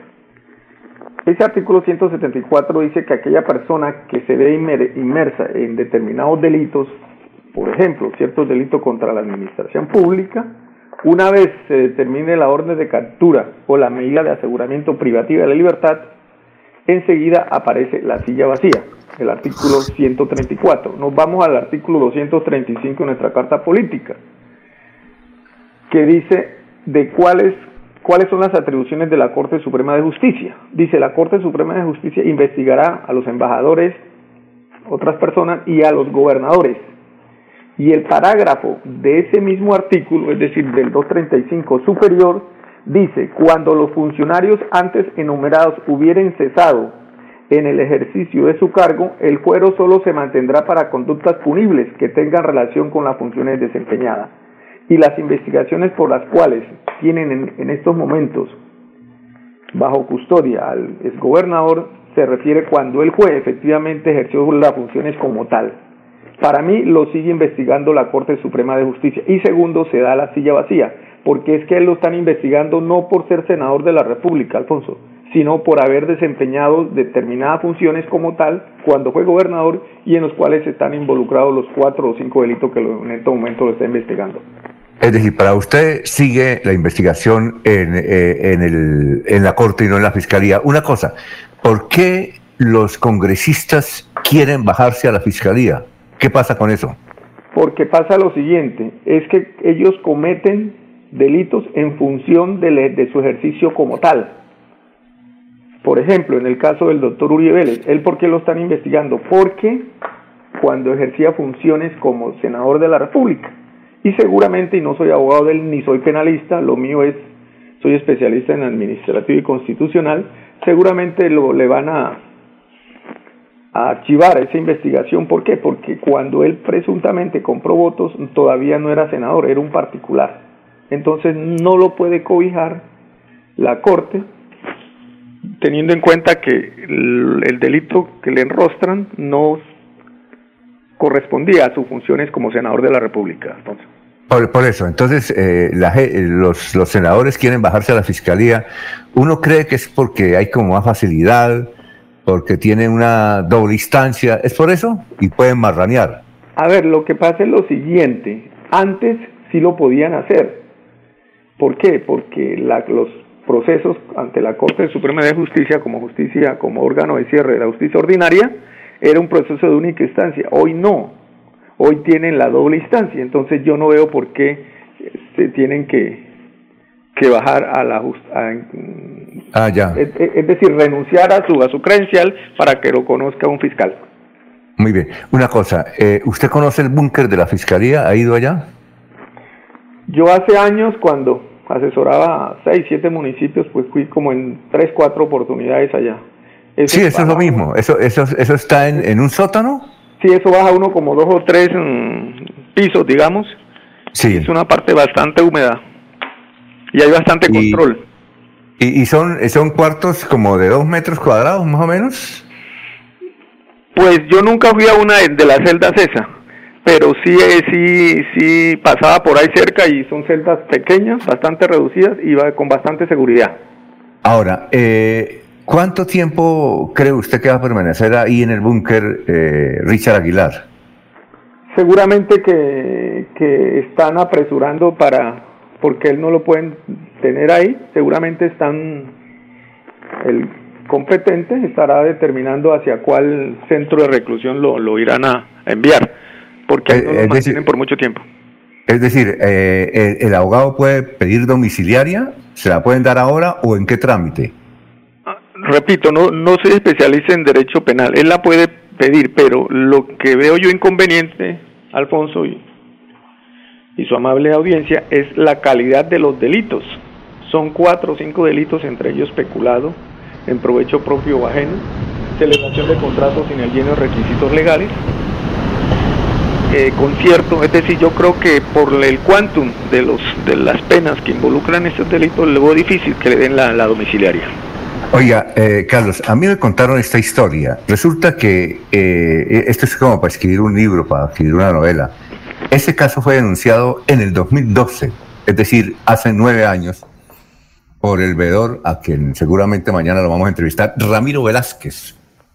Y él creo que vivía cerca del estadio, entonces comenzaban los trabajos. Richard era el gobernador y presentó la demanda, la acción. Solo hasta el 2018 capturaron a Claudia y al esposo por este contrato donde se ofrecieron coimas. Nos dicen entonces que Richard Aguilar y su equipo visitaron a Claudia y le dijeron tranquila y, a, y al esposo Lenin Pardo, tranquilos que nosotros le vamos a colocar el mejor abogado. Y evidentemente le colocaron al señor Lombana, que es uno de los abogados más visibles en Colombia. Dicen que es el mejor abogado y que él una visita, la, solo una visita cobra un millón de pesos, ¿no? Entonces, eh, que estando en eso, eh, el, eh, los eh, que estaban alrededor de Richard le dijeron a, Lenin, como realmente hay unas grabaciones, hombre, declárense culpable y nosotros les, ustedes devuelven 3 mil millones de pesos, nosotros conseguimos esa plata y además de otra plática que le vamos a entregar a ustedes, por varios años les vamos a entregar una supermillonaria pensión. Ya. Y entonces esto, el doctor Lombana dijo, no señor, vamos es a hacer lo correcto y vamos a colocar cámaras y acepten eh, la visita de los amigos de Richard Aguilar y quedó eso grabado. ¿A usted también le contaron esa historia? ¿Eso es así? Pues yo de- desconozco eso que tú me estás comentando. Francamente, mi opinión ahí al respecto sería nula porque hasta ahora me, me entero. Lo que veo yo que tú haces mención al hecho de la, de la tardanza. ¿En qué Sí, sentido? es que había fue denunciado en el eh, uno de los casos, ¿no? Porque el del estadio fue denunciado en el 2012, hace nueve años. Lo que pasa es lo siguiente, estamos en un Estado de Derecho y hay que respetar todas las etapas procesales. Además, tú sabes que fue contundente la situación planteada por el principio de oportunidad por la doctora Claudia Toledo y su esposo Lenin, en el sentido de que el, fiscal le hubiese concedido el principio de oportunidad. Y tengo entendido, por lo que ha trascendido a los medios, que en base a este principio de oportunidad fue que se originó la decisión que en este momento tiene bajo recaudo al exgobernador, Alfonso. Entonces, eso demoró porque el principio de oportunidad, recuerdas que, se, que sí, que no, y se demoró mucho tiempo. En ese orden de idea yo creo que los, términos están bien. Es un poco lenta, pero es nuestra justicia, es la que tenemos. Alfonso. dígame, Eliezer, usted tiene preguntas quiero, para... Quiero preguntarle al doctor Alfaro. Sí, Alfonso, muchísimas gracias. Eh, yo creo que la determinación de renunciar a la curul no la toma Richard Aguilar, eh, se la recomienda un abogado. Pienso que no estoy equivocado en ese tema. ¿Por qué entonces le recomienda el abogado a Richard Aguilar que renuncie a la curul, doctor Alfaro?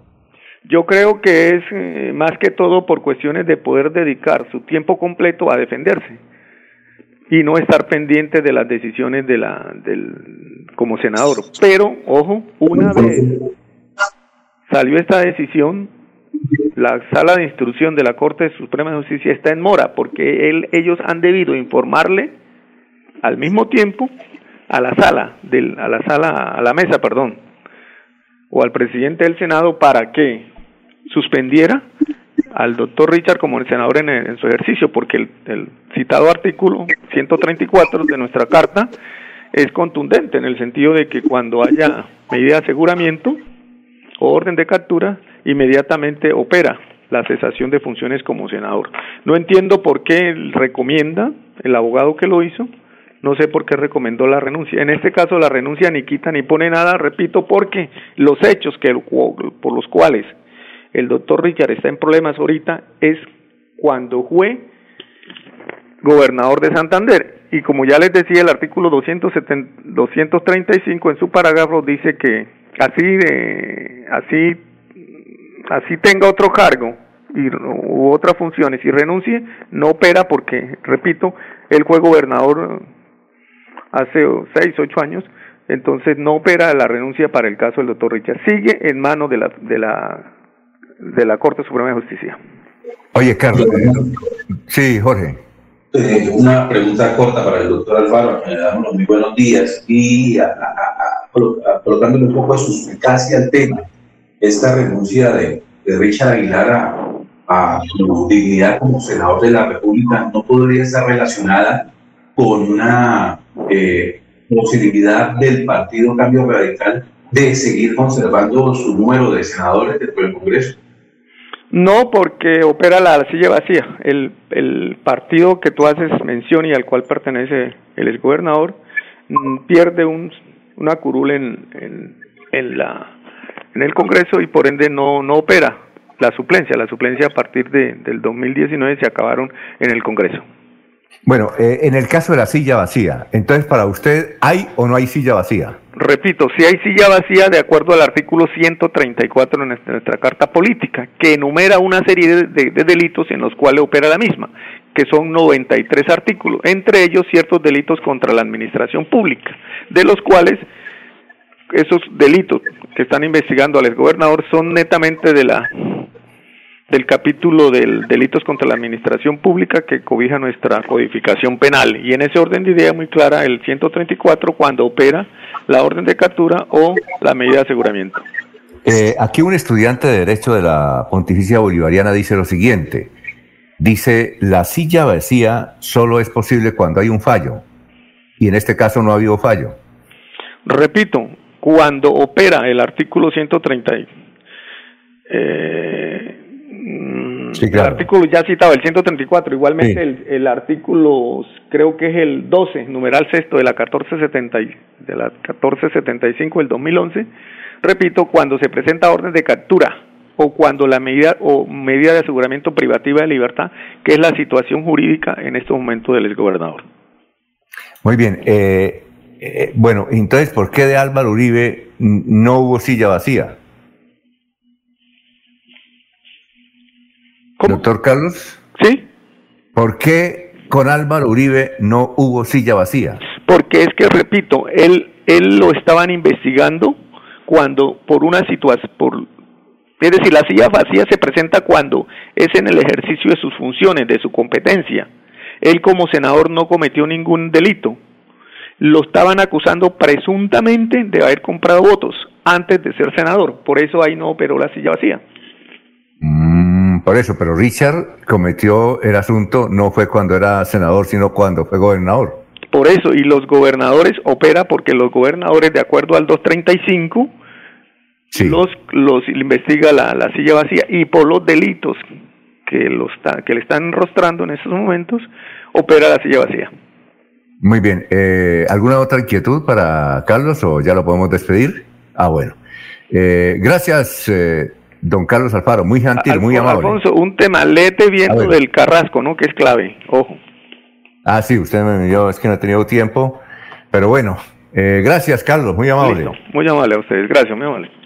Eh, bueno, vamos a una pausa y antes está eh, Fundación Renace Mi Edad Dorada. Feliz día, bendiciones, excelente noticiero, cordial saludo del grupo de adulto y joven mayor Fundación Renace Mi Edad Dorada, Ciudad Mutis. Lino Osquera, Don Eliezer, yo sí conozco la pantoneta de Laurencio porque tiene cinco bolsillos, tres bolsillos atrás y dos adelante y tiene una narizona. Seguramente un bolsillo es para llevar pan. bueno, las 6 y 52. ¿Sabías que la Bella Mesa de los Santos recibe más de 200.000 turistas al año? Mesa Mall invierta sobre planos en el primer centro comercial campestre del oriente colombiano. Locales desde 270 millones. Oficinas y consultorios desde 105 millones. WhatsApp 301-643-0011 con el sello de garantía de Incomesa. Después de casi 30 años nos ponemos al día con la escarpa occidental. Llega el reto de la historia, la gran inversión dentro de la cual se destinarán casi 100 mil millones de pesos para construir pantallas ancladas, muros de contención y sistemas de drenaje en cinco barrios de Bucaramanga. En total, son cerca de 630 mil millones de pesos para comenzar a saldar las deudas históricas que nos dejó la corrupción. Conoce todas las obras en www.bucaramanga.gov.co. Alcaldía de Bucaramanga. Gobernar es hacer. Atención, empiezan los descuentos olímpicos en Deportivos Carvajal. Lleva hasta el 40% de descuento en referencias seleccionadas. Ve a cualquiera de sus tiendas. Compra online por medios digitales a través del WhatsApp 317-452-4835. 317-452-4835. Solo en Deportivos Carvajal. Descuento de verdad en casi todos sus productos. Deportivos Carvajal, con todas las mejores marcas mundiales a tus pies. Casa ahora es el lugar ideal y Cofuturo te ofrece la oportunidad de renovar los electrodomésticos y víveres fundamentales para toda la familia. Televisores, neveras, lavadoras y muchísimas alternativas para dotar tu hogar están en la calle 48, número 3333. También encontrarás motocicletas, bicicletas, computadores y celulares. Atención inmediata 322-307-0371. Cofuturo, construimos sueños de progreso. Uniremington, matrículas abiertas en la carrera profesional de Derecho, Contaduría Pública, Administración de Negocios Internacionales, Administración de Empresas e Ingeniería de Sistemas, Ingeniería Industrial y Diseño Gráfico, Crédito Directo, Aprobación Inmediata, PBX 698-4636, 322-943-0305. Poder estudiar, poder trabajar. Santander Solidario. Generamos continuidad en educación superior con la entrega de incentivos económicos para los estratos 1 y 2, beneficiando a 17.105 estudiantes, y becas Generación Diamante para la ruralidad y vulnerabilidad, favoreciendo a 2.598 estudiantes. La educación es nuestra prioridad. Gobernación de Santander, siempre Santander. Después de casi 30 años nos ponemos al día con el alumbrado público. Llega el reto de la historia, la gran inversión dentro de la cual se destinarán casi 30 mil millones de pesos en proyectos de iluminación, expansión en zona rural y tecnología. En total son cerca de 630 mil millones para comenzar a saldar las deudas históricas que nos dejó la corrupción. Conoce todas las obras en www.bucaramanga.gov.co. Alcaldía de Bucaramanga. Gobernar es hacer. Son las 6 y 56. Eh, se vende finca El Higuerón, de 15 hectáreas en el corregimiento 2, vereda de la Cuchilla Alta, vía Matanza, tiene casa, agua propia, luz, cultivos de café, plátano, caña y árboles frutales. Informes en el teléfono 310 2230 168. 310 2230 168. Repetimos, se vende finca El Higuerón de 15 hectáreas en el corregimiento 2, vereda Cuchilla Alta, vía Matanza. Tiene casa, agua propia, luz, cultivos de café, plátano, caña y árboles frutales. Teléfono 310 2230 168. Repetimos, 310 2230 168. Bueno, Jorge, vamos con noticias a esta hora. Estamos en Radio Melodía. Jorge. Bueno, mientras Jorge se prepara el café, ese excelente café que se produce allá en Altos de los Padres, vamos con usted, Eliezer. Son las 6 y 57. Alfonso, usted pedía memes sobre el tema de Richard Aguilar. Sí. Eh, encuentro por aquí un Twitter que lo podemos encasillar como un meme por el resultado que produce y cierta hilaridad pues no es momento para que nos pongamos a reírnos de nadie si, lo, si obró bien, si obró mal, pero vamos a destacarlo. Cuando yo voy al odontólogo a que me hagan alguna limpieza, algún tratamiento en los dientes, mi odontólogo, eh, muy cercano también familiarmente, me dice, Eliezer, ¿quiere que le acomodemos los dientes color aguilar? ¿Sí? Entonces, pues yo le digo, no, yo no quiero color aguilar, yo quiero mis dientes color natural. Eh, usted, yo creo que a través de las fotos, pues siempre he visto que los Aguilar usan dientes súper blancos. Muestran una foto, Alfonso, de el coronel, de Richard y de Mauricio, brazos arriba, mostrando la sonrisa y la, la blancura de sus dientes. Y Cristina Carrizosa, que subió esta foto, escribe en la parte, en la parte superior, escribe, todos esos dientes que nos encandilan los pagamos nosotros. Es la foto de los Aguilar mostrando sus dientes, Alfonso. Oiga, hay una anécdota sobre eso porque los, eh, el odontólogo de los Aguilar es el mismo odontólogo de los hermanos Mire, Iván y Samuel Moreno Rojas. Entonces le toman el pelo. Imagínense, el, el mismo, eh, inclusive hubo una fotografía hace unos 5, 4 años donde coincidencialmente aquí en Bucaramanga, en el mismo consultorio del odontólogo de, de Iván Moreno, se encontró el otro cliente que es Mauricio Aguilar. ¿Usted supo esa, usted recuerda esa foto, no? No, señor. Sí, sí. El, mismo odontólogo es Aguilar, el mismo odontólogo de los hermanos Moreno. Entonces los, los compañeros le toman el pelo. Además porque odontólogo bueno sí es, es excelente odontólogo. Bueno, ¿don Jorge ya llegó? Sí, don Alfonso, disculpe, estaba... No, tranquilo. Eh, Preparando el café. Eh, eh, el café de... Ese, ¿Cómo es que llama ese café? San José, Café San, José, don Alfonso. Muy bien, perfecto. Hágale pues, don Jorge. Don Alfonso, un caso se presentó bastante curioso, se presentó el pasado 25 de julio cuando un hombre que se movilizaba en motocicleta fue accidentado por un taxi que invadió su carril fue en la vía nacional que atraviesa el municipio de Lebrija. El motociclista fue atendido rápidamente por paramédicos y junto con los policías que atendieron el caso, trasladado hasta el Hospital San Juan de Dios de esta localidad. La sorpresa fue cuando en el centro médico no lo recibieron porque eh, en minutos se vencía el SOAT. Uno de los uniformados hizo la denuncia que fue grabada por la esposa del afectado como constancia, dejamos que hablamos con la señorita de facturación y manifiesta que no atienden al señor porque el seguro se venció a las 12 de la noche, pero el accidente se registró a las 11 y 15 de la noche. El paciente tampoco recibió, fue recibido en el servicio de urgencias y permaneció por más de dos horas en una camilla. El taxista implicado en el accidente se dio a la fuga. Muy bien, son las 7 de la mañana. Eh, aquí nos entrega la policía el balance de lo de anoche dos policías heridos y ocho detenidos. Eh, dejaron los disturbios. Los encapuchados se tomaron eh, una de las vías principales de la Universidad Industrial de Santander. Entonces, resultado, dos policías heridos, que son atendidos en diferentes clínicas de la ciudad, y uno de ellos en la policlínica, y ocho detenidos. Eh, los disturbios de ayer.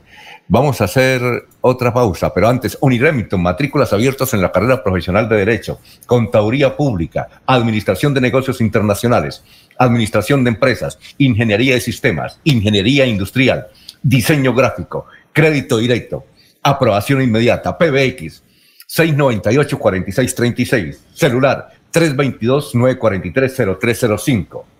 Con futuro, construimos sueños de progreso.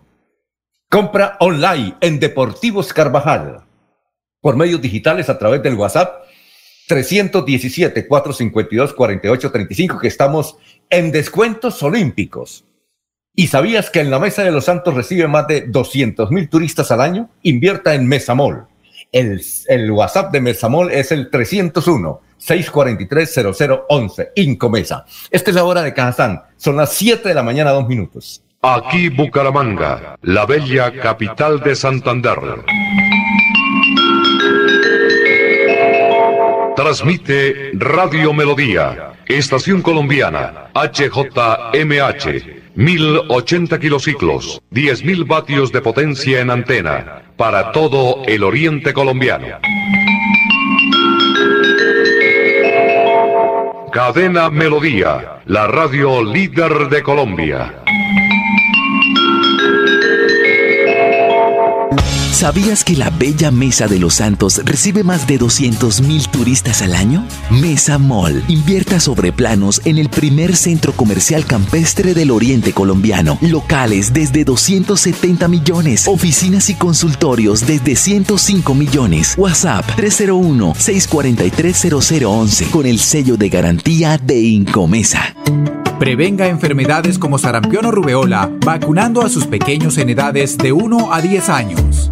La Secretaría de Salud Departamental invita a los padres de familia a que acudan con sus niños a la IPS o centro médico más cercano de su hogar. La vacunación trasciende barreras y es gratuita en los 87 municipios de Santander. Siempre adelante, siempre Santander. Los invitamos a sintonizar el programa Curación Natural de la Unidad Médica Biológica del Dr. Ricardo González, de lunes a viernes en los horarios 7 y 30 y 9 y 30 de la mañana y los sábados 7 y 30 y 12 del mediodía. Aquí encontrará la orientación profesional para todo tipo de enfermedades, tratamientos con medicamentos naturales. Llame y agende su cita médica al 313-392-2623, 313-392-2623. La gente de nuestra región es amable, honesta, trabajadora, una raza pujante que siempre lleva una sonrisa en el corazón.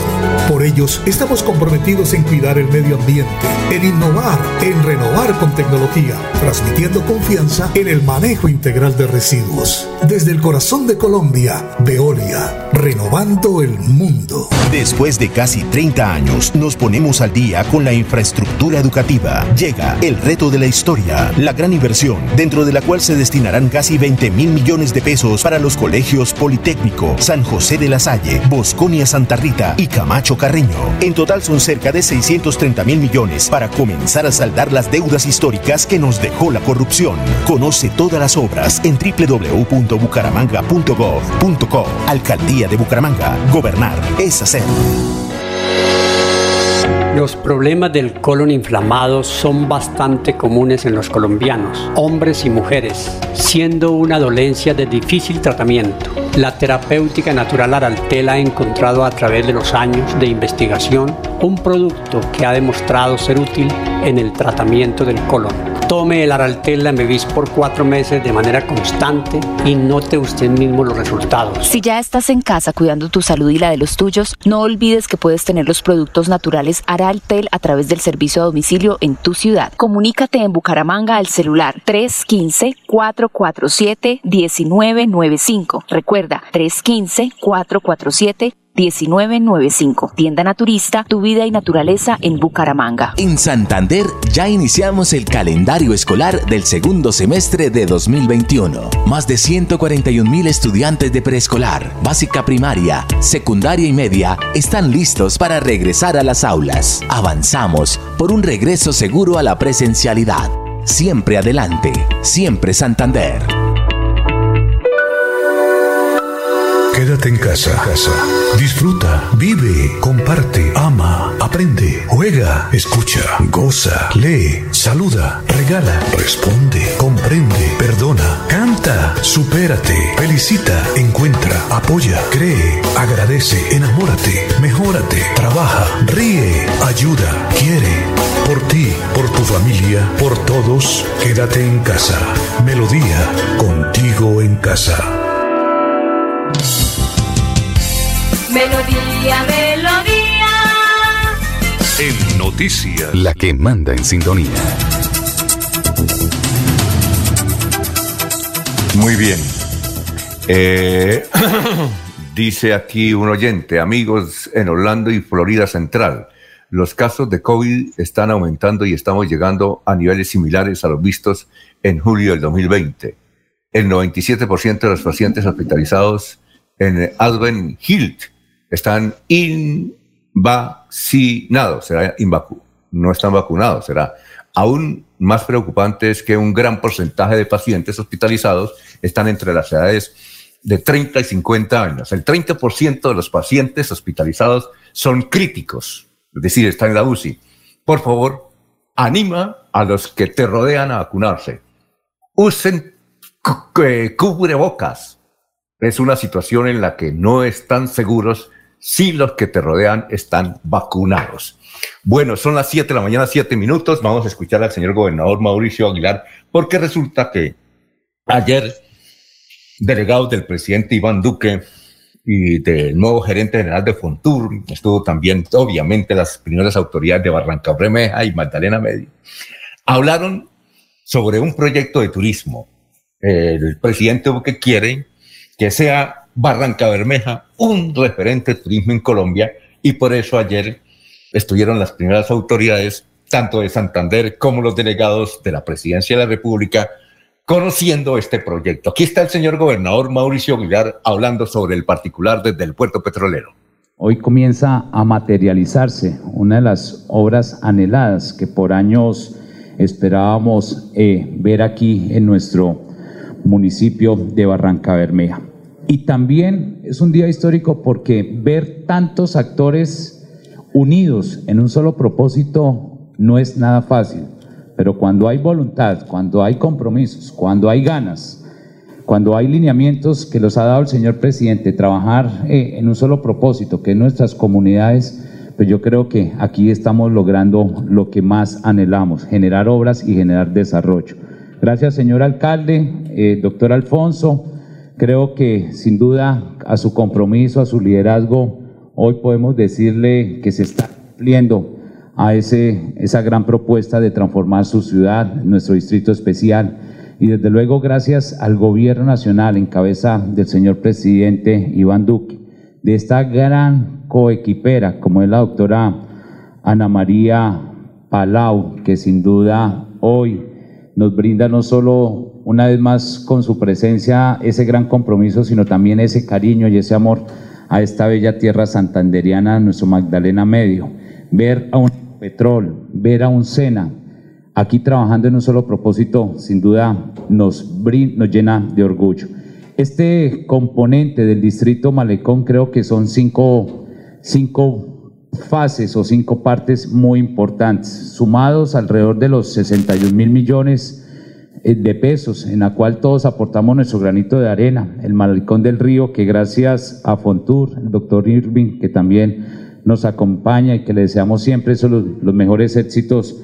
Doctor Irving Pérez hoy también está trabajando en ese gran compromiso. Son alrededor de los 13 mil millones de pesos. Ecopetrol, que con el Mirador del Río suman alrededor de esa inversión de los alrededor de los 17 mil millones de pesos para que saquemos adelante ese componente la protección del, del margen derecho del, del río con Magdalena también quiere hacer ese aporte de manera puntual alrededor de los 14 mil millones. El centro de emprendimiento BID del río, ese centro de innovación, ese centro tecnológico que sin duda nos permite que no, no solo nuestros jóvenes, sino esas familias y esas personas emprendedoras tengan un verdadero escenario. Este es el trabajo en equipo, que la gobernación de Santander aportará los 12 mil millones de pesos.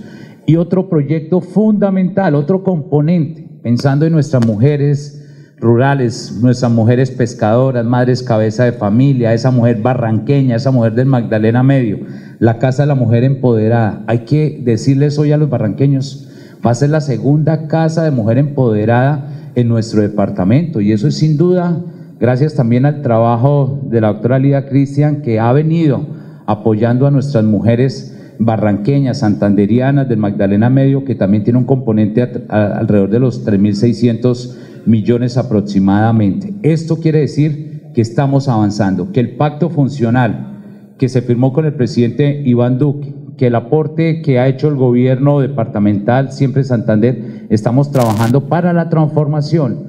Yo quiero decirles hoy algo muy importante. Desde aquí comienza esta gran transformación. Creo que Barrancarmeja, nuestro distrito especial, será una de las regiones que más se va a beneficiar, no solo con las obras del gobierno nacional, la recuperación de la ruta del sol, que son más de 200 kilómetros que se van a intervenir, la culminación de la ruta del cacao, que también sin duda va a generar esa verdadera conectividad y las obras que haremos desde el gobierno municipal y el gobierno departamental, nos tenemos que preparar para recibir los cientos y miles de turistas, tanto nacionales y extranjeros, porque aquí llegará esa reactivación económica, llegará esa inversión importante para nuestro distrito especial. Esto es el compromiso que tenemos hoy para anunciarles que el distrito Malecón comienza a ser una realidad y sobre todo de aunar todos los esfuerzos como los ha brindado el señor presidente Iván Duque y cada una de las instituciones que hoy humildemente lo decimos representamos, vamos a hacer una, algo muy importante, no solo esa integración, sino también algo muy importante, el componente social. Este es un proyecto de inclusión en todos los sectores y sobre todo de la generación de empleo y oportunidades y el equilibrio ambiental, el desarrollo sostenible, pero algo fundamental en la etapa de reactivación económica en la que estamos hoy, poder saldar esas deudas sociales que se tenían con nuestro municipio y nuestro distrito especial de Barranca Bermeja. Muchas gracias, señor alcalde. Muchas gracias, señor gobernador. Bueno, ahí estaba el señor gobernador Mauricio Aguilar, que estaba dirigiendo unas palabras junto a Alfonso El Hatch, alcalde de Barranca Bermeja. Eh, le hace una entrevista a Ramiro Vázquez en El Tiempo, que es el veedor de Bucaramanga, que elevó la primera denuncia eh, contra Richard Aguilar hace nueve años. Dice Vázquez que recibió una llamada de un funcionario de la Fiscalía para que participara en la jornada denominada Bolsillos de Cristal, donde el ente acusador recibía denuncias en las regiones como parte de la estrategia para combatir la corrupción. Son las 7:14 minutos. Eh, Jorge, eh, vamos con noticias a esta hora. Jorge. Así es, don Alfonso. Eh, en menos de un mes, Santander ya se han vacunado más de 6.000 trabajadores de empresas privadas que adquirieron vacunas por medio de la ANDI, los biológicos de Sinovac empezaron a llegar desde inicios de julio y son aplicados a través de, dos cajas de compensación, Cajazán y Confenalco. La meta es vacunar entre 17 y 20 mil trabajadores, según informó María Juliana Remolina, gerente de la ANDI en Santander. Cajazán hasta el momento ha vacunado más de 2.500 personas y Confenalco se acerca a las 4.000. Vamos muy bien, ya llegó el segundo lote y empezaremos rápidamente a avanzar, manifestó la funcionaria de la ANDI. En Santander fueron 383 empresas las que adquirieron los biológicos. Bucaramanga, Piedecuesta y Barranca Bermeja fueron los municipios donde más vacunas se compraron. Muy bien, son las 7:15, don Elías, lo escuchamos. Estamos en Radio Melodía. Siguen apareciendo los memes y los twitters sobre el tema de la familia Aguilar eh, amparados en la foto, en la imagen que les mostré hace algunos minutos de los tres miembros de la familia, brazos arriba y mostrando sus blancas sonrisas. Dice Daniel Samperospina, robar a erario para invertir en diseño de sonrisas. Y quien subió el meme, que es Daniel Ruge, dice, los Aguilar no se van a dejar acorralar por la justicia. Su defensa va a salir a mostrar todos los dientes. Bueno, y las, aquí otros oyentes que dicen lo siguiente. Eh, Rosa Ordóñez, ayer eh, hemos pagado una misa eh, aquí en San Gil para que le vaya bien a esa familia Aguilar y sobre todo al doctor Richard, que le están haciendo una persecución.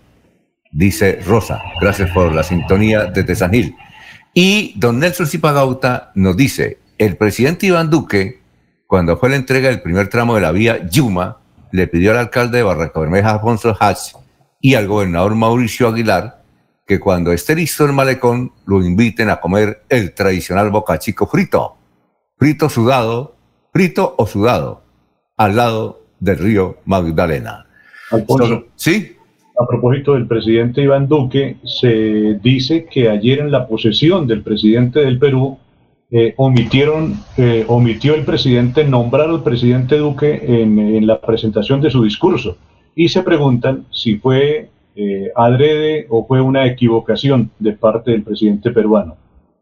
Mm, muy bien, sí, oye, a propósito de eso, eh, el, el, presidente del Perú, él estuvo una vez en la ciudad de Bogotá y ha estado también en la ciudad de Bucaramanga. ¿Sabe por qué venía? Lo trajo un señor de Soto que vino a editar una conferencia en Bucaramanga hace como 20, 20 años, porque era el dirigente de los vendedores ambulantes en el Perú, ese muchacho, eh, Pedro Castillo. El hecho de que yo no conservar las fotos para la egoteca, pues es difícil comprobarlo, pero él estuvo aquí, Pedro, pero nos causó eh, una curiosidad ayer, Eliezer, y es que él le dijo a todos los gremios de, del país y a todas las autoridades regionales, dijo, yo no doy citas, no voy a dar citas, yo voy a pedirle a usted citas y voy a ir a visitarlos. Mi despacho no será en la presidencia. Voy a estar en todos los sitios y lo mismo le dijo a los gremios económicos. Raro, ¿no? Siete muestran, una, muestran una imagen del presidente Duque tomando del brazo del presidente del Perú y eh, ponen en boca del presidente de Colombia que le dice, échese una de Javier Solís y el otro le contesta, soy Pedro Castillo. Oiga, y, y, ayer presentó a los padres, Pedro Castillo. El papá no sabe firmar y firma con la huella. ¿Ya? Firma con la huella. Y cuenta que en una oportunidad no le admitieron la huella. Entonces, eh, de firma le aceptaron en la notaría una rayita. Y la mamá tampoco sabe eh, leer ni escribir la mamá del presidente del Perú, de Pedro Castillo, que debe tener unos 50 y algo de años. Son las 7.19, vamos a una pausa y regresamos. Después de casi 30 años, nos ponemos al día con la doble calzada La Virgen La Cemento. Llega el reto de la historia, la gran inversión, dentro de la cual se invertirán cerca de 80 mil millones de pesos para mejorar la movilidad en el norte de la ciudad. En total, son cerca de 630 mil millones para comenzar a saldar las deudas históricas que nos dejó la corrupción. Conoce todas las obras en www.bucaramanga.gov.co. Alcaldía de Bucaramanga. Gobernar es hacer. ¿Sabías que la Bella Mesa de los Santos recibe más de 200.000 turistas al año? Mesa Mall invierta sobre planos en el primer centro comercial campestre del oriente colombiano. Locales desde 270 millones. Oficinas y consultorios desde 105 millones. WhatsApp 301-643-0011 con el sello de garantía de Incomesa. Santander Solidario. Generamos continuidad en educación superior con la entrega de incentivos económicos para los estratos 1 y 2, beneficiando a 17.105 estudiantes, y becas Generación Diamante para la ruralidad y vulnerabilidad, favoreciendo a 2.598 estudiantes. La educación es nuestra prioridad. Gobernación de Santander, siempre Santander.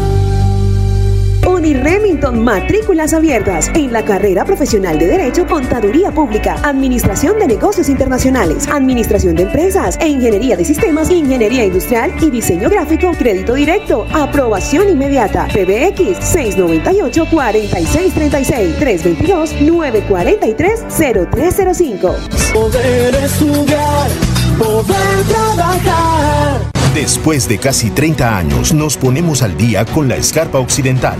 Llega el reto de la historia, la gran inversión dentro de la cual se destinarán casi 100 mil millones de pesos para construir pantallas ancladas, muros de contención y sistemas de drenaje en cinco barrios de Bucaramanga. En total, son cerca de 630 mil millones de pesos para comenzar a saldar las deudas históricas que nos dejó la corrupción. Conoce todas las obras en www.bucaramanga.gov.co. Alcaldía de Bucaramanga. Gobernar es hacer. Hay más noticias. Muchas noticias, muchas noticias en Melodía 1080 AM. Son las 7:21. Antes de ir con Joel Caballero en Barranca, eh, Barranca Bermeja, nos dice Nelson Zipagauta, eh, Jorge, que el plato se llama eh, bocachico frito sudado, que así se llama las dos palabras, porque el primer eh, el pescado se suda y después se frita. Posteriormente se sirve en hoja de bijao y así se degusta. ¿Sí lo conoce, don Jorge? Mm, sí, sí, don Alfonso. Sí, pero no. frito sudado se llama. ¿Cómo? Sí, Carlos, frito sudado sí es una variedad de preparación del pescado allí, muy popular en Barranca Bermeja. Mm. Eh, muy bien, vamos con Soel Caballero, que tiene toda la información del puerto petrolero y el distrito de Barranca Bermeja. Soel, ¿cómo está? Muy buenos días. Soel Caballero está en Últimas Noticias de Radio Melodía 1080 AM. Buenos días, Alfonso, para usted, para los compañeros, igualmente para todos los oyentes. El alcalde distrital de Barranca Bermeja, Alfonso de Manrique, presentó oficialmente los estudios y diseños del proyecto Distrito Malacón elaborados por la empresa Puerta de Oro, una de las más experimentadas de Latinoamérica en el tema. Con los representantes de las entidades aliadas que visitaron el puerto petrolero, el Has Manrique realizó un recorrido por la zona donde se construirá este gran proyecto que transformará el territorio y suscribió un acuerdo de voluntades para lograr próximamente los cierres financieros e iniciar las licitaciones de las obras cuya inversión está proyectada en aproximadamente 60 mil millones de pesos, encabezados por la alta consejera presidencial para las regiones Ana María Palau, el gobernador de Santander Mauricio Aguilar Hurtado, el viceministro de Desarrollo Empresarial del Ministerio de Comercio, Industria y Turismo Aurelio Mejía, el presidente del Fondo Nacional del Turismo Fontur, Irving Pérez Muñoz, el líder de Estrategia e Integración Regional de Copetrol S.A. Rafael Espinosa Rosso y representantes del SENA, Departamento Nacional de Planeación, Impulsa Colombia, Cor Magdalena y el Consejo de Barranca Bermeja conocieron el proyecto con el que se pretende intervenir urbanísticamente todo el sector del muelle para convertirlo en un centro no solo gastronómico y cultural, sino de formación, emprendimiento e innovación, porque allí se construirá el centro B del río y el malecón del río. Noticia con la que amanece el distrito. Continúen compañeros en estudios en últimas noticias de Melodía 1080 AM. Bien, Gustavo Pinilla Gómez dice, ¿cuál es la noticia sobre el Carrasco? Ah, eh, porque cualquier decisión nos afecta a los residentes en Girón. Sí, es que la ALNA, eh, nos dijeron de la ALNA que posiblemente van a dar el permiso para seguir botando la basura uno o dos años más. En todo caso, el lunes a las 8 de la mañana, el señor gobernador Mauricio Aguilar ha convocado a los 16 alcaldes de los municipios que botan basura ya para definir alguna situación. Pedro Gómez, veedor de Piedecuesta, dice, hay dolor político en Santander. La de irnos, don Eliezer. La de irnos, Alfonso. Hoy comienza en los Juegos Olímpicos la fiesta del atletismo y eh, nos preparamos para eh, disfrutar de la participación de los colombianos Mauricio Ortega a las 7 y 45 de la noche y Caterine Ibarwen comenzará su participación en los Juegos Olímpicos este viernes las 5 de la mañana, es decir, mañana hay que madrugar a la hora que iniciamos el noticiero, comienza la participación de Caterine Ibargüen en los Juegos Olímpicos. A mí me causa presión, Eliezer, si tiene por ahí cuántas medallas ha logrado Bosnia, un país tan pequeñito que tiene dos millones de habitantes, y ya eso lo veo cada rato que el equipo de fútbol, que el equipo de básquetbol, que los atletas, siempre hay una persona de Bosnia. Y nosotros aquí en Colombia, de 50 millones de habitantes, hasta ahora tenemos una sola medallita y ese es de plata. Jorge, la de irnos. La de irnos, don Alfonso, la sesión plenaria de la Asamblea de Santander, prevista para hoy, jueves 29 de julio, a partir de las 2 de la tarde, se realizará de manera semipresencial y tendrá como tema el estudio en segundo debate de tres proyectos de ordenanza.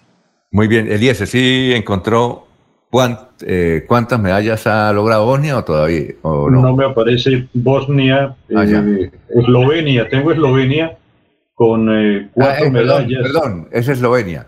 Eslovenia, tengo Eslovenia con cuatro medallas, pero eh, es grande la diferencia, por ejemplo, con países como Japón, que ya tiene 25 medallas, China 29, Estados Unidos 37, eh, eh, Australia 20. Pero bueno, ¿Eslovenia tiene cuatro de oro? Eslovenia, no, Alfonso, tiene eh, dos de oro Eslovenia. Por eso. Es un país tan pequeñito y, y lo veo siempre, siempre en los primeros lugares ahí. Ya tiene dos de oro, una de, de plata y una de bronce Eslovenia. Muy bien. Y allá es el, el- el que ha ganado dos, dos Tours de Francia, ¿no? Sí, señor. Muy bien. eh, para finalizar, eh, la señora Prada Gómez, gerente general de Radio Melodía, invita a las exequias eh, del señor Marco Fidel Rueda Prada. Igualmente también invitan a su esposa e hijo y participan de sus honras fúnebres que se llevarán a cabo en el día de hoy en el Parque Memorial Jardines La Colina a las 10 de la mañana. Son las 7.27. Sigamos en Radio Melodía, 1080m y melodía en línea.com. Buenos días. Últimas noticias los despierta bien informado de lunes a viernes. En todas las áreas de la información regional, un periodista de Últimas Noticias registra la información en Radio Melodía 1080 AM y en melodíaenlínea.com. Director Alfonso Pineda Chaparro.